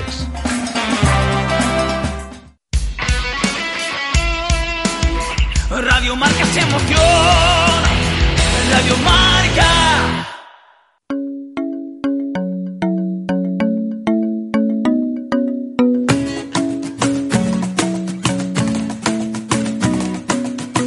Isn't the best place to find a lover, so the bar is where I go. Mm. Me and my friends at the table doing shots, drinking fast, and then we talk slow. Mm.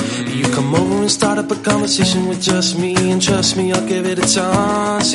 My hand, stop, the man on the and then we start to dance, and I'm like, I want.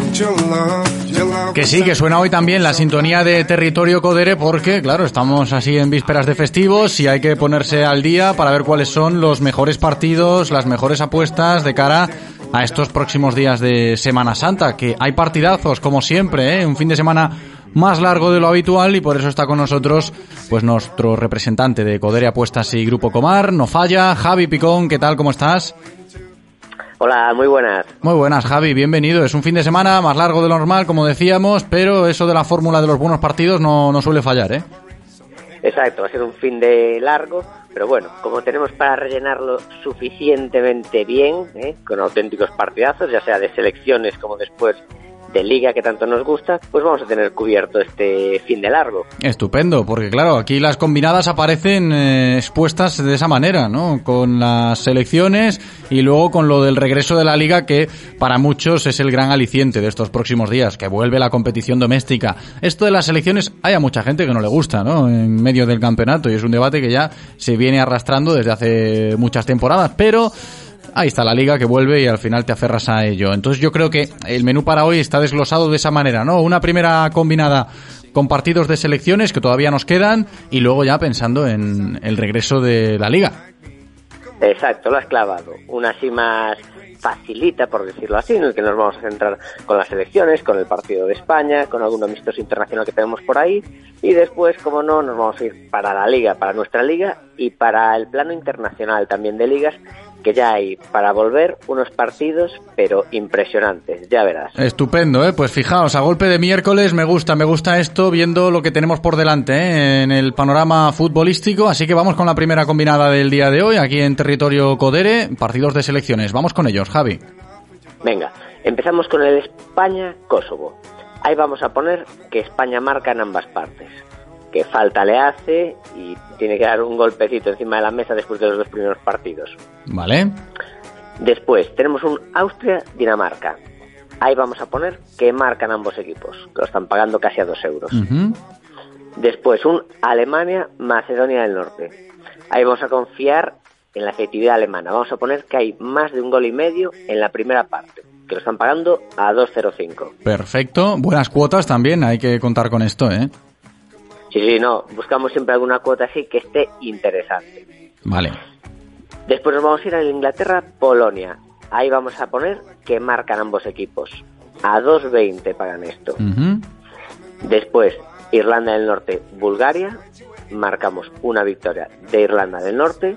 Y después, un amistoso internacional que sería el Suiza-Finlandia, en el que marcamos la victoria suiza y más de un gol y medio, que lo están pagando 2 a 1. Estupendo, ¿eh? Fijaos, las cuotas son muy buenas y el premio también puede ser interesante porque a ver si, si acertamos esta primera ¿eh? de, de selecciones, si nos dan suerte el fútbol de combinados nacionales. ¿Qué jugamos y qué ganamos, Javi?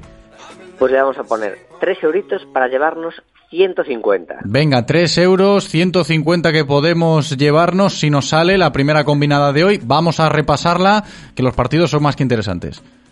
Venga, en el España-Kosovo, España marca en ambas partes. Austria-Dinamarca marcan ambos equipos. Alemania, Macedonia del Norte, más de un gol y medio al descanso. Inglaterra, Polonia, marcan ambos equipos. Irlanda del Norte, Bulgaria, victoria de Irlanda del Norte.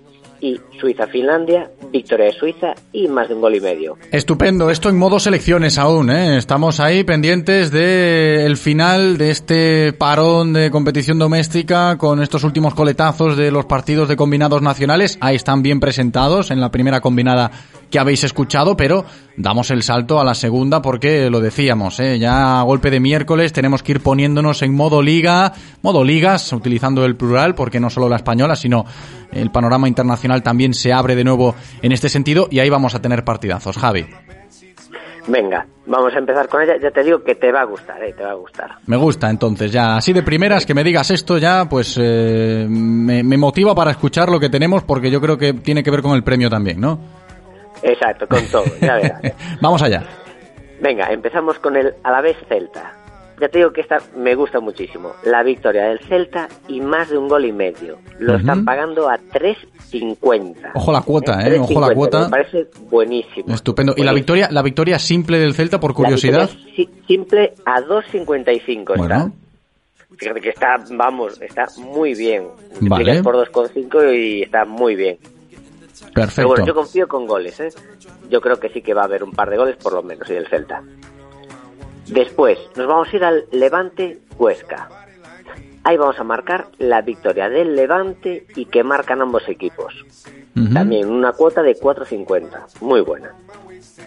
Y después, para finalizar en España, nos vamos a ir a la Copa, que tenemos ahí la final entre el Athletic de Bilbao Real Sociedad. Ah, también la metes. Pues fíjate, claro, es que es Eh, el la aliciente mayúsculo, sí, sí. Porque me gusta, ya sabes que me gustan los derbis, para ponerle ahí un empate y que marcan ambos. Creo que se va a decidir en la prórroga. Así Vale. que vamos a ir con este empate y marcan ambos. que Venga, pues sería bonito, ¿eh? Sería chulo ese pronóstico si sale. Vaya final, ¿eh?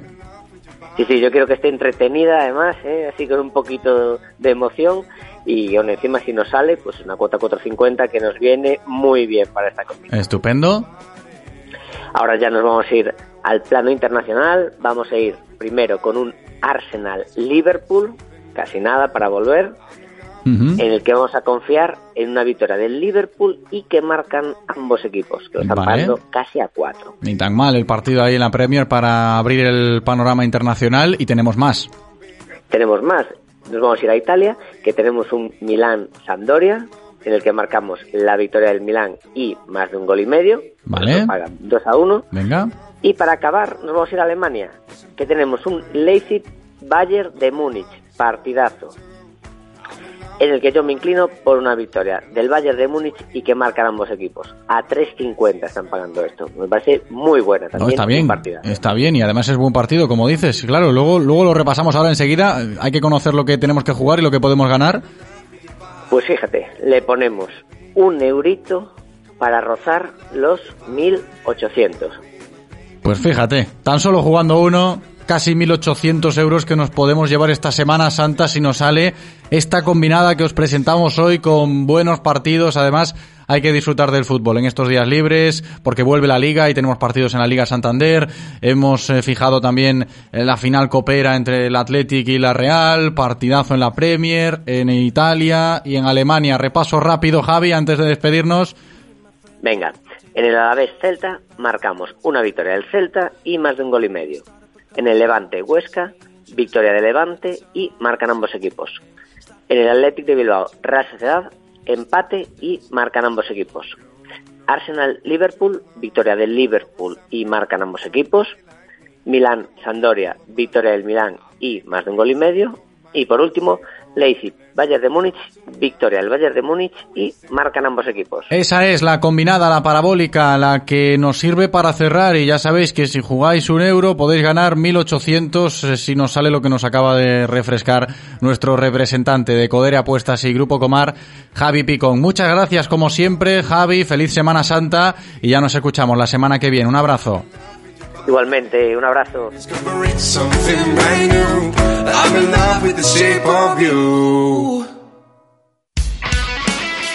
Radio Marca, el deporte es nuestro. Radio Marca. Es tiempo en Radio Marca Vigo para los locos del running con Carlos Adán.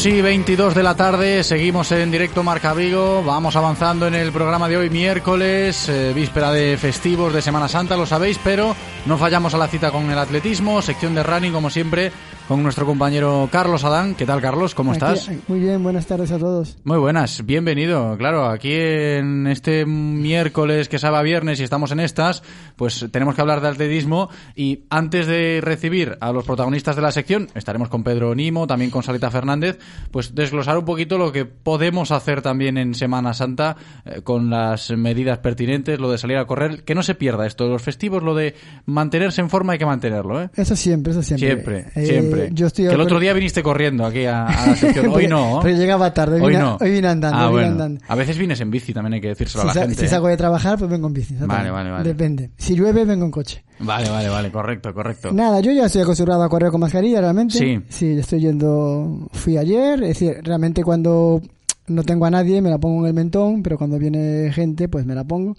Y es, a- es a- adaptarse a los nuevos tiempos. Adaptadísimo ya, claro, es que no queda otra. Sí, no queda otra, es decir, hay que esperar, hay que seguir el proceso este de vacunación que estamos llegando y esperemos que en 2022 pues ya podremos hacer vida normal porque estaremos todos ya vacunados contra este esta pandemia que, Esperemos que, no- sí. nos tocó vivir. Esperemos que sí, esperemos que sí. Y mientras tanto, a seguir disfrutando del atletismo en la radio. Aquí lo hacemos todos los miércoles, sí, y fuera, ya sabéis, con las medidas pertinentes. Enseguida vamos a estar con Pedro Nimo y Saleta Fernández. Dije, ese es el menú para hoy, Carlos. Sí, Pedro Nimo como un atleta recién retirado mm, de renombre a nivel a nivel internacional, a nivel nacional, y sobre todo gallego, de esa historia que hacemos, de atletas que ya han retirado, para hablar con él. Pedro Nimo es un, atleta muy reconocido, yo competí con él de senior, mi último campeonato gallego que gané, por cierto, fue derrotándolo a él. Y de junior, cuando él era junior, pues compartimos el campeonato del mundo junior, bueno, el junior y yo senior, evidentemente. Y bueno, tiene una, una proyección excelente, ha hecho unas grandes marcas, sobre todo en ruta. Y que nos cuente su vida, porque estuve viendo su historial y realmente es muy, es muy, muy, muy variopinto. Es un poquito diente de sierra y que nos cuente las causas de esa, de esa, de- esa evolución en su vida at- atlética. Ese concepto, dientes de sierra. Y luego también eh, lo de Saleta, eh, que hacia el final de la sección también hablaremos con ella. Sí, hombre, siempre aquí hablamos siempre de mm, cuando alguien triunfa, cuando tiene grandes éxitos. Saleta ahora está lesionado desde febrero mm, en un pie, no no da con la solución para recuperarse y desde aquí vamos a hablar con ella que nos Es cuente una historia cómo va interesante también. ¿eh? y animarla, darle ánimo de Radiomarca para que afronte el verano con garantías. Y lo decías, eh, hablando de Pedro Nimo como protagonista hoy en nuestra sección, eh, recordando viejas historias de la historia de nuestro atletismo. Pedro, ¿qué tal? Hola, muy buenas. Muy buenas, bienvenido.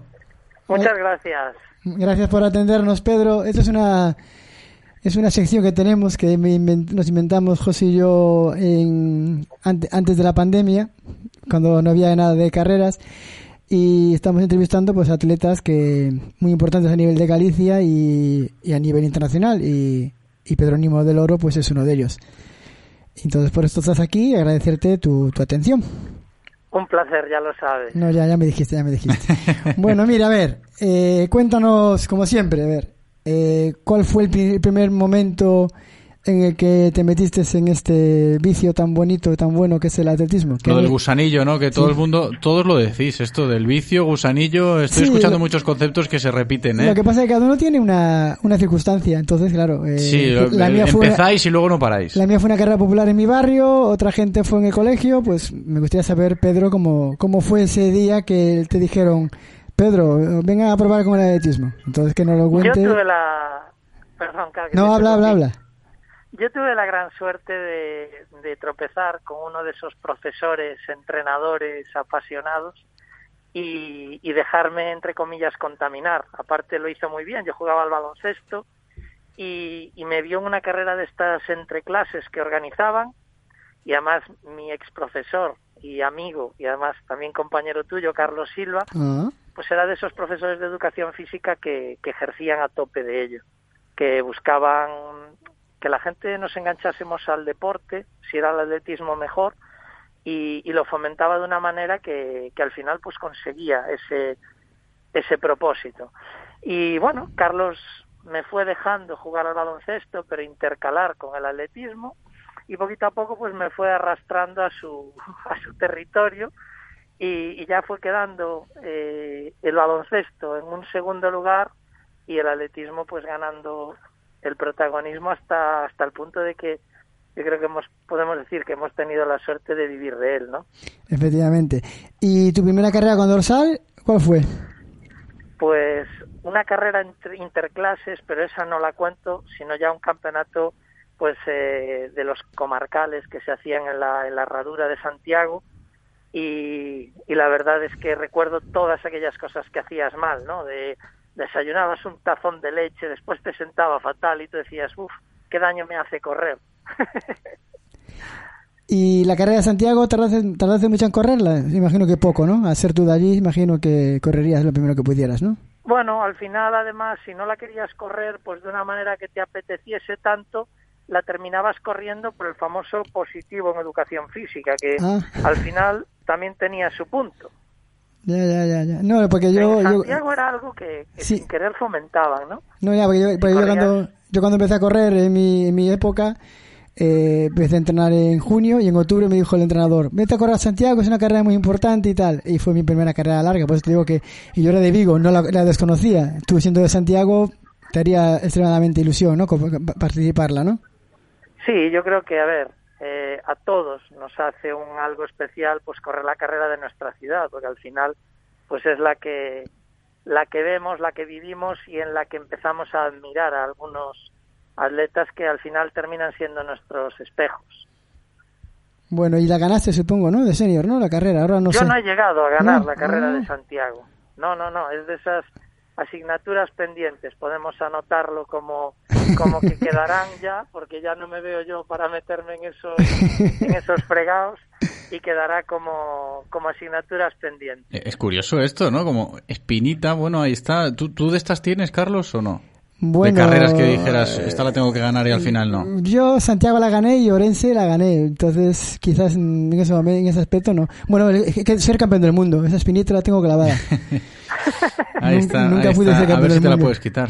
Mm, De veteranos quizás, pero Bueno, oye. Pica alto, Carlos. Siempre, siempre, siempre, siempre. Es, es para quitar- No, no me acuerdo qué carrera. Seguro, que- seguro que hay muchas que me hubiera gustado ganar y que no y que no pude vencer, igual que a Pedro, supongo, ¿no? Sí, seguro, pero bueno, que pongo en la balanza y al final te tienes que dar cuenta que a veces unos sueños nos alejan o nos quitan otros. Claro. Y, y en ese sentido, pues yo creo que ya, como ya no soy corredor profesional, puedo hacer ese balance y, y no me siento, digamos, que con asignatura pendiente en ese sentido. Me, me siento muy afortunado y, pues no sé, creo que el atletismo me ha dado por lo menos tanto más que yo a él. Bueno, lo que puedes hacer en Santiago es lo que estoy haciendo yo. Es decir, bueno, yo la gané de senior, pero cuando cumplo los 40 vuelvo a correr, cuando cumplo los 50 vuelvo a correr y cuando cumplo los 60 intentaré ir a correr para ganar todas las categorías. Eso también te puede valer, ¿no? ¿O no? Bueno, ahora estoy más baguete. Corro un par de días a la semana nada más, deporte, salud y creo que ahora mismo estoy en ese momento en el que me veo, entre comillas, más alejado que nunca de un dorsal. Pero al final, bueno, yo creo que todos tenemos el, el vicio ahí dentro y cuando menos me lo espere digo, venga, vámonos que, que lo vuelvo a necesitar. Bueno, y volviendo a tus inicios, entiendo que Carlos Silva fue tu primer entrenador, digamos entre comillas, y después, eh, corrígeme si me equivoco, eh, ¿viniste a entrenar con Alfonso Ortega o hubo otro anterior? Hubo, estuve con Manolo Vigo, Ajá. Eh, pues también no llegó a un año. Lo que pasa es que la estructura que había en el club, pues tenía esa especie de, de imposición, ¿no? Que era que cuando tú estabas un año con, con un entrenador, al siguiente tenías que cambiar a otro.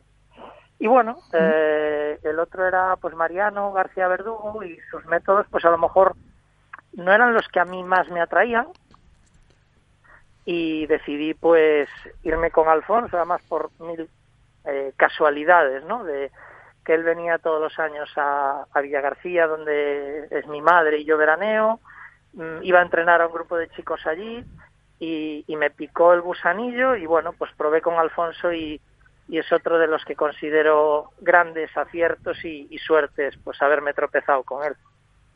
Ajá, perfecto. Y, y con, con, con Alfonso Ortega fue quizás donde conseguiste tus mayores éxitos, sobre todo en categoría junior, ¿no? Porque en junior yo... Sí, en categorías inferiores sí. Después ya, pues quizá los más, a lo mejor importantes o así, ya fue curiosamente siendo yo mi propio entrenador al más puro estilo Juan Palomo. Ya, ya, Me ya. lo guiso, yo me lo como. Eh, ¿Eso cómo se lleva, Pedro? Porque muchas veces hemos hablado aquí de, de los entrenadores y de la importancia y, y en contrapartida de esto nos encontramos a veces eh, escenas como esa, ¿no? De, de lo que dices tú del Juan Palomo.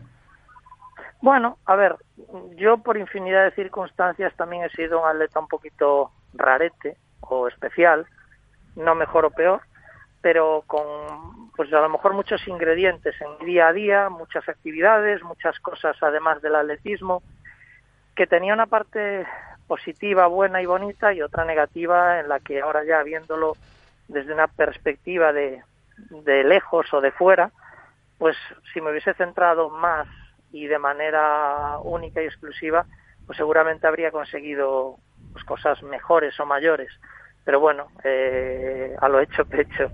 Y, y lo que sí te permite es adaptarte, te permite conocerte y, y si eres una persona disciplinada, que eso te lo da los años anteriores, pues bueno, quizás sea más duro ponerte a ti mismo tareas, exigirte a ti mismo y, y no escaquearte a ti mismo, porque al final pues sí que puedes hacerlo un poco, pero yo creo que, que también te enriquece. Y pues mira, he hecho mínimas para Juegos Olímpicos o, o quedado primer europeo en maratones, pues como Londres, bueno, en Londres segundo detrás de Mofara, pero no lo considero yo europeo del todo, eh, pues a pesar de autoentrenarme. Entonces creo que en ese sentido a mí me, me aportó bastante también. Bueno, yo fui testigo de, de las dos grandes actuaciones para mí de, de Junior de Pedro, que fue el Mundial de Belfast, un barrizal auténtico, y también el 10.000 del Ibérico, ¿no? Que hiciste así una, una, una- gran marca a nivel junior, ¿no? Sí, la verdad es que ahora mismo digo, "Joder, aunque me pusiese a entrenar ahora, me costaría volver a hacer esos 29-27 que todavía soy récord gallego, que para un niño, que quizás esa es otro de los errores, ¿no?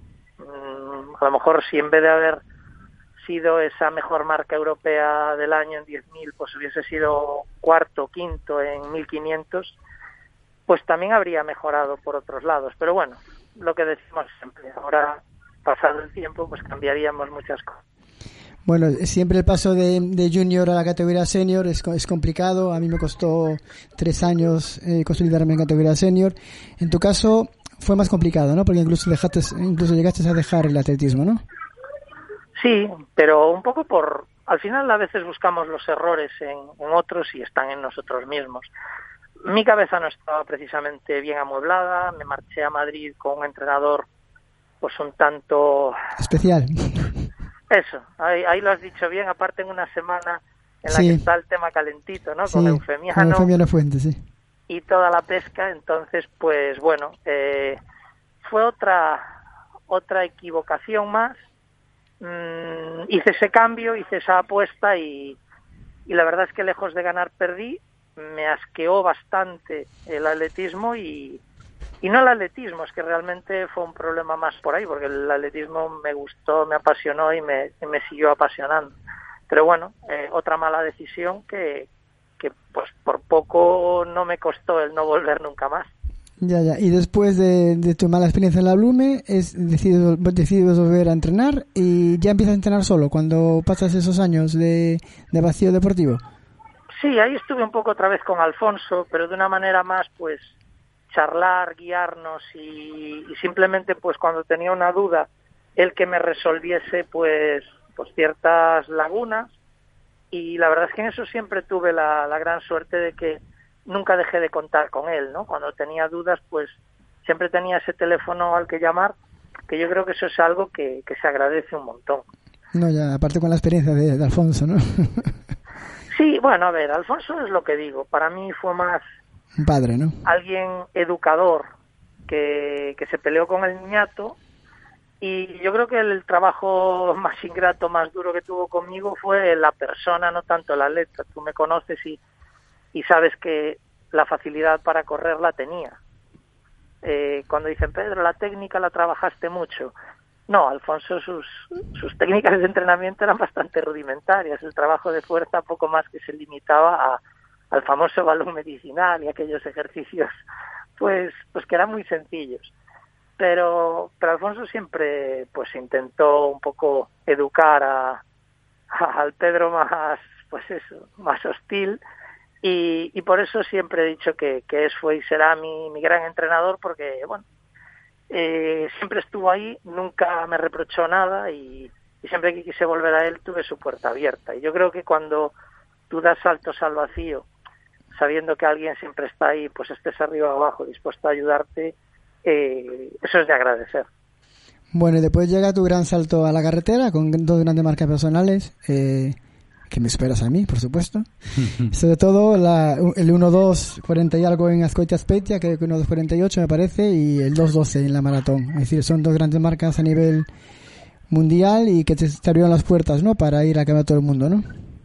Sí, la verdad es que además, pues ahora también con más de moda que nunca, hay que decir tengo una hora dos o dos doce con las zapatillas de antes, porque las de ahora es la bomba, yo las he probado y, y lo típico, dices, joder, en mi época la gente hablaba de la EPO y ahora mismo se habla de que esto te da la misma mejora que, que lo del doctor Eufemiano.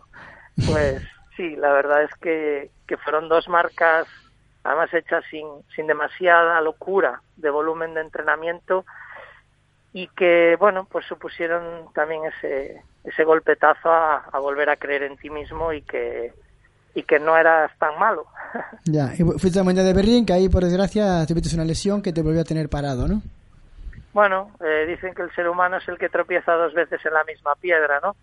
Yo volví con Pascua pensando que, que algunas cosas habían cambiado, pero las cargas de entrenamiento seguían siendo brutales y la verdad es que me, me desarmé por todos los lados. Metimos en un mes de entrenamiento 800, casi 900 kilómetros y me fracturé por estrés el sacro, que bien pensado, hasta poco me parece para la salvajada esa. Y, nada, eh, me tocó pasar ese, ese pequeño gran calvario de, bueno, de esos 42 kilómetros con el sacro roto. Bueno, y después bueno, eh, fuiste su- suplente para los Juegos Olímpicos de Londres, que no que por desgracia fuiste primera reserva y no pudiste participar. Y después seguiste haciendo, haciendo maratones, siempre rondando los 2.14, los 2.15, los 2.13. Y aún así, en el año 2018 te vas a Campeonato de Europa de Berlín con España. Es decir, que tu, tus maratones eran, era digamos, tu prueba ¿no? Pre- predilecta, ¿no? La maratón, ¿no? Sí, la verdad es que me encontraba muy a gusto, muy cómodo y, y sobre todo pues con esa rareza de hacerlo con siempre muchos menos kilómetros que, que mis compañeros. Hablaban de cargas, de volúmenes y yo una vez me había fracturado el sacro, pues mi cuerpo se quedó un poco rarete y no me permitía cargar los kilómetros que, que como te digo cargaban otros compañeros. Entonces, bueno, pues con mis adaptaciones, lo que hablamos, ¿no? De, de autoentrenador, pues fui toreando lo, lo mejor que pude o supe y, y aún así, pues lo dicho, sí se fueron consiguiendo cosas, pues cuando menos bonitas y que te quedan ahí para el recuerdo. Bueno, y ahora que ya, ya no corres, a ver, ¿qué hace Pedro? Eh, Ya, ya eres papá, ¿no? Creo, ¿no, Pedro? Sí, sí, sí, tengo una, una pequeñaja que la verdad es, vamos, lo mejor del mundo mundial y, y muy feliz en ese sentido. Y bueno, pues ahora una etapa nueva. eh, al final las lesiones te acercan a gente. en este caso, pues tuve mucha relación con el doctor Arriaza en Coruña. Y bueno, pues hace un tiempo me empezó a, rondar hasta que consiguió embaucarme y ahora pues trabajo con él coordinando un poco eh, esa, ese enlace y ese trabajo entre él, su equipo de traumas médicos y, todo lo que son fisios, osteópatas y entrenadores personales. La verdad es que una, bueno, una experiencia chula y muy contento, muy contento de, bueno, pues de servir ahora a otros a, recuperarse, a superar lesiones y, y aprender y trabajar al lado de, pues de una persona como, como Rafa, que, que es un crack. ¿Y vive- vives en Santiago? Vivo en Santiago, pero bueno, me toca desplazarme cuatro días a la semana a Coruña y al mismo tiempo que estoy con esto de Rafa, pues estoy ahí restaurando mi, mi sueño, que es un paso, y veremos a ver cuándo lo acabo, porque esto es el cuento de nunca acabar. Ya, siempre ya. hay una hora, siempre hay algo que hay que hacer, y, y la idea, pues eso, también es darle a, a este sitio cabida, pues para hacer algún evento y demás. Pero como diría el otro, esa ya es otra, otra historia. Bueno, pues ya no la contarás, ¿vale, Pedro? Cuando toque, claro que sí. Por supuesto. Pues nada, agradecerte de verdad eh, que nos has contado tu, tu historia deportiva y, y que te vaya bien en la vida, digamos, eh, civil, ¿no? Se dice, ¿no? La, La que tú quieras, Carlos. en la deportiva. En tu vida diaria, En tu Pedro. vida diaria, que te vaya súper bien. normal. Exactamente, que es complicado después de hacer deporte, vivir del deporte, eh, hacer, eh, meterse en el mercado laboral. Me alegro que te vaya muy bien, Pedro, y a ver si algún día coincidimos por ahí y ya nos vemos y nos saludamos, ¿vale? Fortísimo abrazo, gracias a vosotros. Igualmente, cuídate mucho. Un abrazo, Pedro Nimo. Ahí estaba, ¿eh? con su historia de vida y de lo que tú quieras, Carlos, que yo decía, ¿no? que es un placer escucharos hablar a, a los grandes de este deporte, que por eso también tenemos este espacio. Y antes de cerrar la sección de hoy, apuntábamos lo de Saleta Fernández. Fíjate, Pedro hablaba de lesiones. Nos viene un poco al caso esto. Sí, bueno, yo la, la- ayer la escribí para, para ver si podía llamarla, porque eh, hablábamos con ella eh, cuando corrió Gato España al aire, saltó el aire libre y para ver cómo iba, qué tal preparaba el verano. Fue cuando me comentó de que, de que estaba lesionada, entonces pues más todavía para hablar con ella y desde aquí animarla. Claro que sí, Saleta Fernández, ¿qué tal? ¿Cómo estás? Hola, buenos días. Muy ¿qué buenas, bienvenida. Bueno, ¿Qué tal los estudios primero? ¿Bien? ¿Los estudios? Sí, ¿bien? ¿Estás- Sí, bien, bien. Ahí Ah. van. Estoy con un máster ahora y a distancia y, y bien, la verdad que bien. Va, va saliendo poco a poco, ya Mm. me queda poco. Perfecto. Bueno, porque la semana pasada hablamos con Isidro Hornillos y, y fue una recomendación que dijo que los atletas de élite que tenían que también cu- cuida- cuidar la, la, la educación para, para un futuro próximo. Entonces, por eso, por Sí, eso lo he preguntado. Sí, sí, por supuesto. Bueno, Del de- atletismo muy poquitos viven, así que hay que estudiar. Exactamente. Y, y eso, yo ya acabé la carrera el año pasado, la acabé desgraciadamente desde casa, no me pude graduar, pero, y bueno, este año empecé un máster a distancia, así que ahí sigo. Muy bien. Bueno, cuando te llamé ayer, bueno, te mandé un WhatsApp, me dijiste eso, que estabas lesionada, eh, buscando información. Fue en el mes de febrero, ¿no? Eh, entiendo, ¿no? Eh, sí, sigo, bueno, sigo lesionada desde, desde enero. Me pensé que se había acabado la racha de, de las lesiones y de no poder competir en pista cubierta porque este ya es mi tercer año consecutivo que estoy lesionada en pista cubierta. Y este año, pues en la primera competición, le, le decía a Ramón, Dios, por fin voy a competir pista cubierta.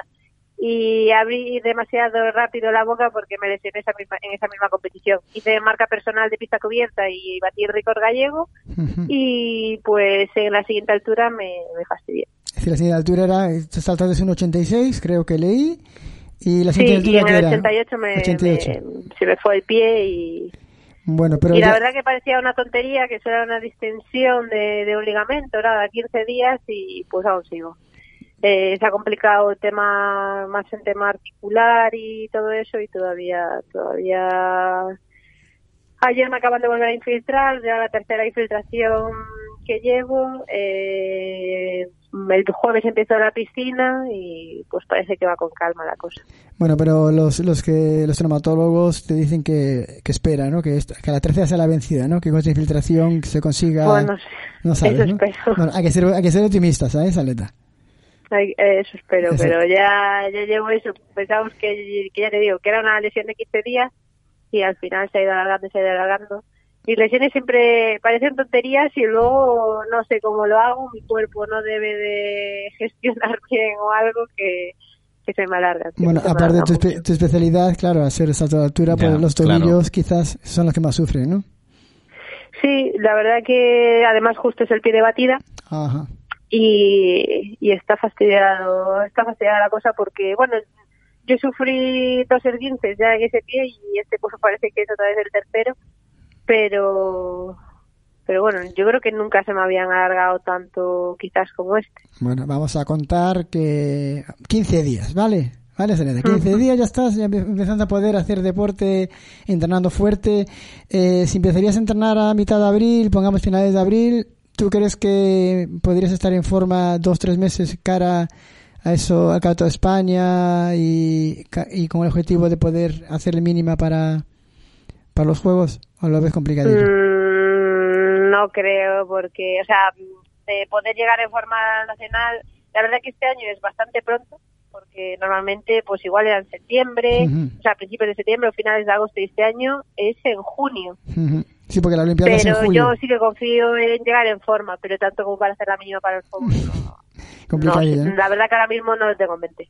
Bueno, y pero- tengo en mente y, y casi tengo en mente de, de- de decir, de poder llegar, porque viendo cómo se me está retrasando todo, Sí, no eh, sé. que la parte te da rabia, ¿no? Porque eh, haciendo marca persona empieza cubierta, señal de que los entrenamientos iban bien, ¿no? Y que ahora llega la lesión, pues es un poquito, ¿no? Que más rabia todavía te da, ¿no? Sí, la verdad que, que yo con las lesiones eh, no me dan respiro de poder hacer una, una temporada sin, sin una lesión. Que al final yo creo que, que está mermando mucho mi rendimiento y que podría estar ya en, pues yo que sé, unas marcas, pues no, la, no en una mínima olímpica, pero pues más cerca. Sí, sobre, de... 93 o algo así. Exactamente, Ya 1,92, que pide 1,93. 96. Exactamente, exactamente. Pues mira, ya verás como en junio te vamos a llamar para felicitarte por 1,90, 1,92 y campeón de España, ¿vale? Sí, ojalá. Queda ojalá. dicho. Bueno, queda si, dicho si, eso. aci- si acierto, me invitas a una Coca-Cola o un café, ¿te parece? Pu- Pues genial, vamos, estoy Perfecto. encantada, me invitaría si eso pasa. Pues bueno, ya, te estar- estaremos, yo este- te, te- te estaré siguiendo, Saleta, eh, sobre todo siendo optimista, mucha suerte y ya verás como si todo va bien en junio recogemos los, los frutos de tu trabajo, ya verás, confía. Bueno, pues muchísimas gracias. Mucho ánimo, mucho ánimo, Saleta. Un Gracias a ti saludo. por atendernos. Un abrazo. Y, y recuerda que eres muy Gracias joven, ¿eh? Recuerda que eres muy joven, ¿Eh? ¿vale? Sí, sí, por supuesto, aún Eso me queda siempre.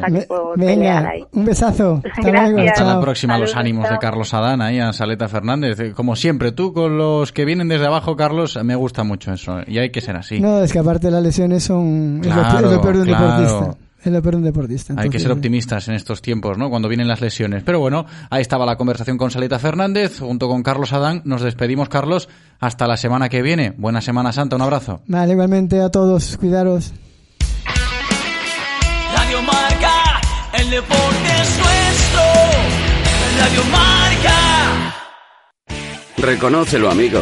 Eres de Codere Apuestas. ¿Cómo te pone un golazo por la escuadra, eh? Tu canción, el himno de tu equipo. La mejor apuesta, la que ganas a tus colegas. ¿A que sí? ¿A que eres de Codere Apuestas? Ven a nuestros locales y vive todos los partidos, todos los deportes y todas las apuestas en Codere Apuestas. ¿Quién se apunta? Juega con responsabilidad, mayores de 18 años. Ven a nuestro espacio de apuestas Codere en Bingo Royal del Grupo Comar en Avenida García Barbón 3436. Si pensamos en automóviles, hay fechas que marcan un antes y un después. 1909 nace Audi. 1916 nace BMW. 1926 nace Mercedes-Benz. 1982 nace Autorosas. Llegamos con la intención de ofrecerte la mejor experiencia automovilística con una amplia selección de marcas premium para que vivas y sientas la conducción. Autorosas. Ahora más que nunca seguimos apoyando el deporte vigués. Autorosas. Disfruta conduciendo. ¿Eres de los que cree que tener un coche debería ser repostar y disfrutar? Lo tuyo es el renting. Olvídate de pagar miles de cuotas por el coche de tus sueños y deja de preocuparte por los mantenimientos. Eso es cosa del pasado. En Redmover tienes la mejor opción de renting para empresas. Infórmate en redmover.es. Redmover, nuevas formas de moverse. Disfruta de todos los contenidos de Radio Marca Vigo a través de nuestra app Radio Marca Vigo para iOS y Android, en nuestra página web www.radiomarcavigo.com y ahora también desde nuestro podcast en Spotify. Escucha donde y cuando quieras Radio Marca Vigo, la radio del deporte vigués 98.3 FM. Radio Marca emoción. Radio Marca.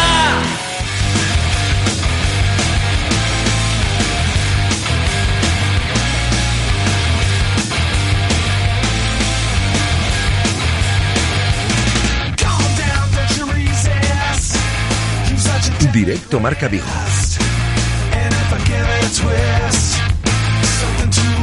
José Ribeiro.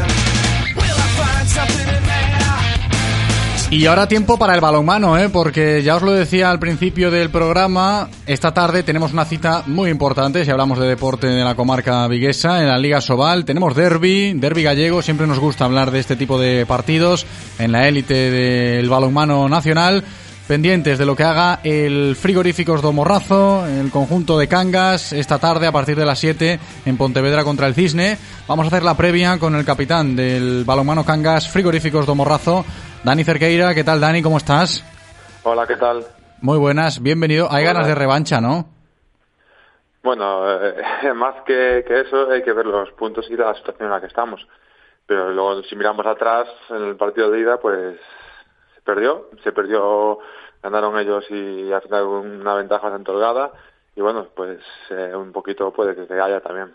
Claro, porque lo que tú dices también es importante. La revancha, yo pensaba, sí, porque el Cisne en la primera vuelta ganó ahí en Cangas con, con bastante solvencia, pero ahora, viendo la clasificación, eh, el derby tiene un contexto bastante importante. Sí, bueno, al final los derbis, eh, da igual la clasificación, que al final son partidos de, de mucha tensión, de muchos nervios, y normalmente siempre son ser igualados.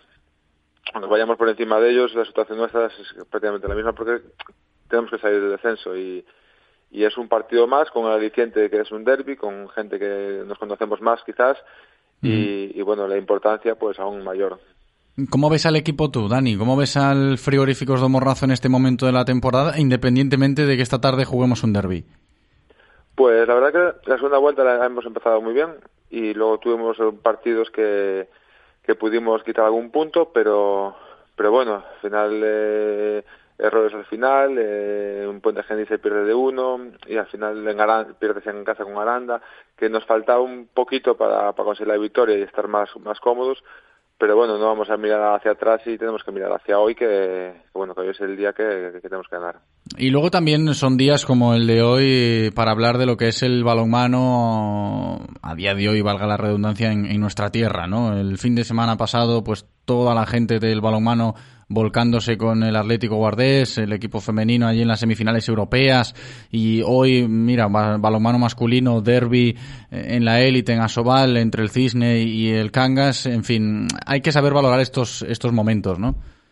Sí, podemos decir que, que a nivel de a nivel gallego, a nivel de Pontevedra, en la comarca de Pontevedra, se vive el balonmano, se practica y hay equipos a un altísimo nivel.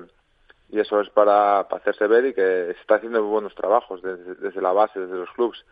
Y bueno, hoy queda refrendado pues un partido de dos equipos en la máxima categoría y intentaremos ver un, un buen partido y disfrutar. Esperemos que sí. Partidazo a partir de las 7 en la Liga Sobal, derby entre el Cangas y el Cisne. Que lo disfrutes, Dani. Mucha suerte, ¿eh? capitán del Frigoríficos do Morrazo. Dani Cerqueira, un abrazo. Muchas gracias, un abrazo. Radio Marca, el deporte es nuestro. Radio Marca.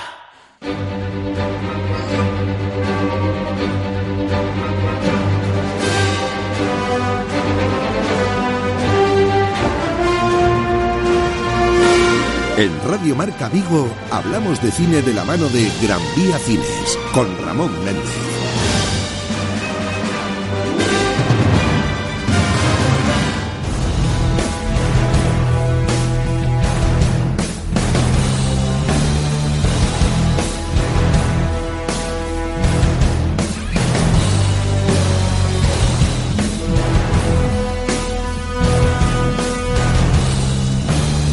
Y antes de llegar a las 3 de la tarde de este miércoles 31 de marzo, pues tenemos que abordar la sección de cine, que hoy es cortita porque la cartelera está como está, nos lo cuenta Ramón Méndez. Moncho, ¿qué tal? Muy buenas, Rivero, ¿cómo andamos? Muy buenas, todo en orden por aquí. Le decimos también a la gente que nos está escuchando que si llama ya se puede llevar una de las tres entradas dobles que siempre tenemos para ellos, para que vayan gratis a los cines del Gran Vía, estando la cartelera como está a nivel de estrenos porque tan solo tenemos uno. Hombre, claro, es Semana Santa, la gente, o sea, las, las distribuidoras ya sus grandes apuestas ya las hicieron el fin de semana, eh, pasado, quería decir, perdón, que si recuerdas tuviéramos seis estrenos así de Sí. golpe. Y entonces, pues esta es un poco, pues como una peli que, que llega así, pues intentando separarse un poco de la vorágine de películas que tuvimos la semana pasada para hacerse un huequillo, pues como el gran estreno de, de esta semana. Y claro, como no, Semana Santa, pues tenemos una película de terror con ambientación en esta época. Pues vamos a ver qué nos puedes contar acerca de Ruega por nosotros. Tengo una historia para ti. Algo que le encantaría al examiner. Una chica que hace milagros tras una aparición de la Virgen María. Dame la exclusiva. ¿Qué tal si empezamos por un par de preguntas fáciles? ¿Cuánta gente me va a ver? María quiere llegar al mayor número posible. Puede que Ahí lo tenemos, estamos escuchando el tráiler de Ruega por nosotros, el estreno de hoy, Ramón. en esta época no, no es que esté ambientado en la Semana Santa como tal, sino que es eh, temática Semana Santera realmente.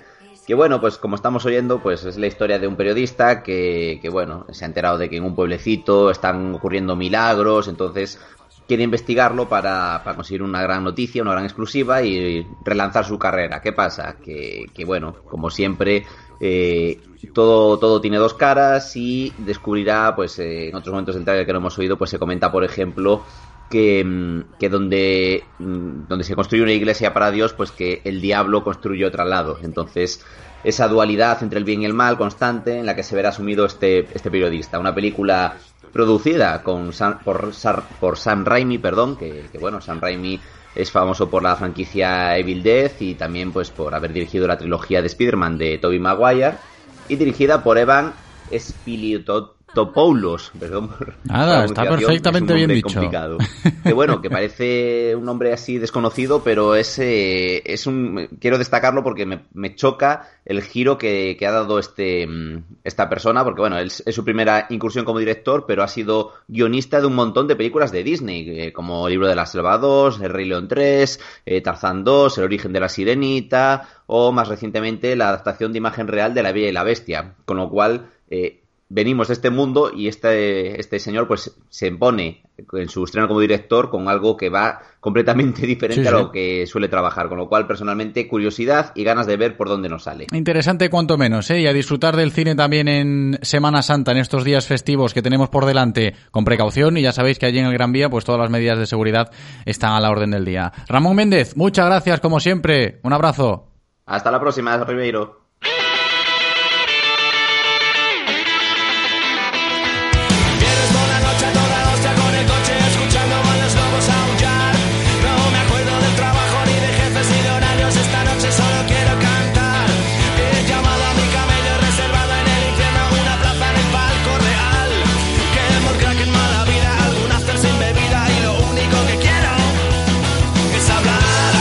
Así nos despedimos, con música de viernes a golpe de miércoles, que ya sabéis que mañana y pasado no estaremos con la programación local. Nos escucharéis de vuelta el lunes que viene. Gracias Eloy por cumplir en la cabina técnica como siempre y a vosotros por estar al otro lado, escuchándonos. Lo dicho, me despido hasta el lunes. Feliz Semana Santa. Chao.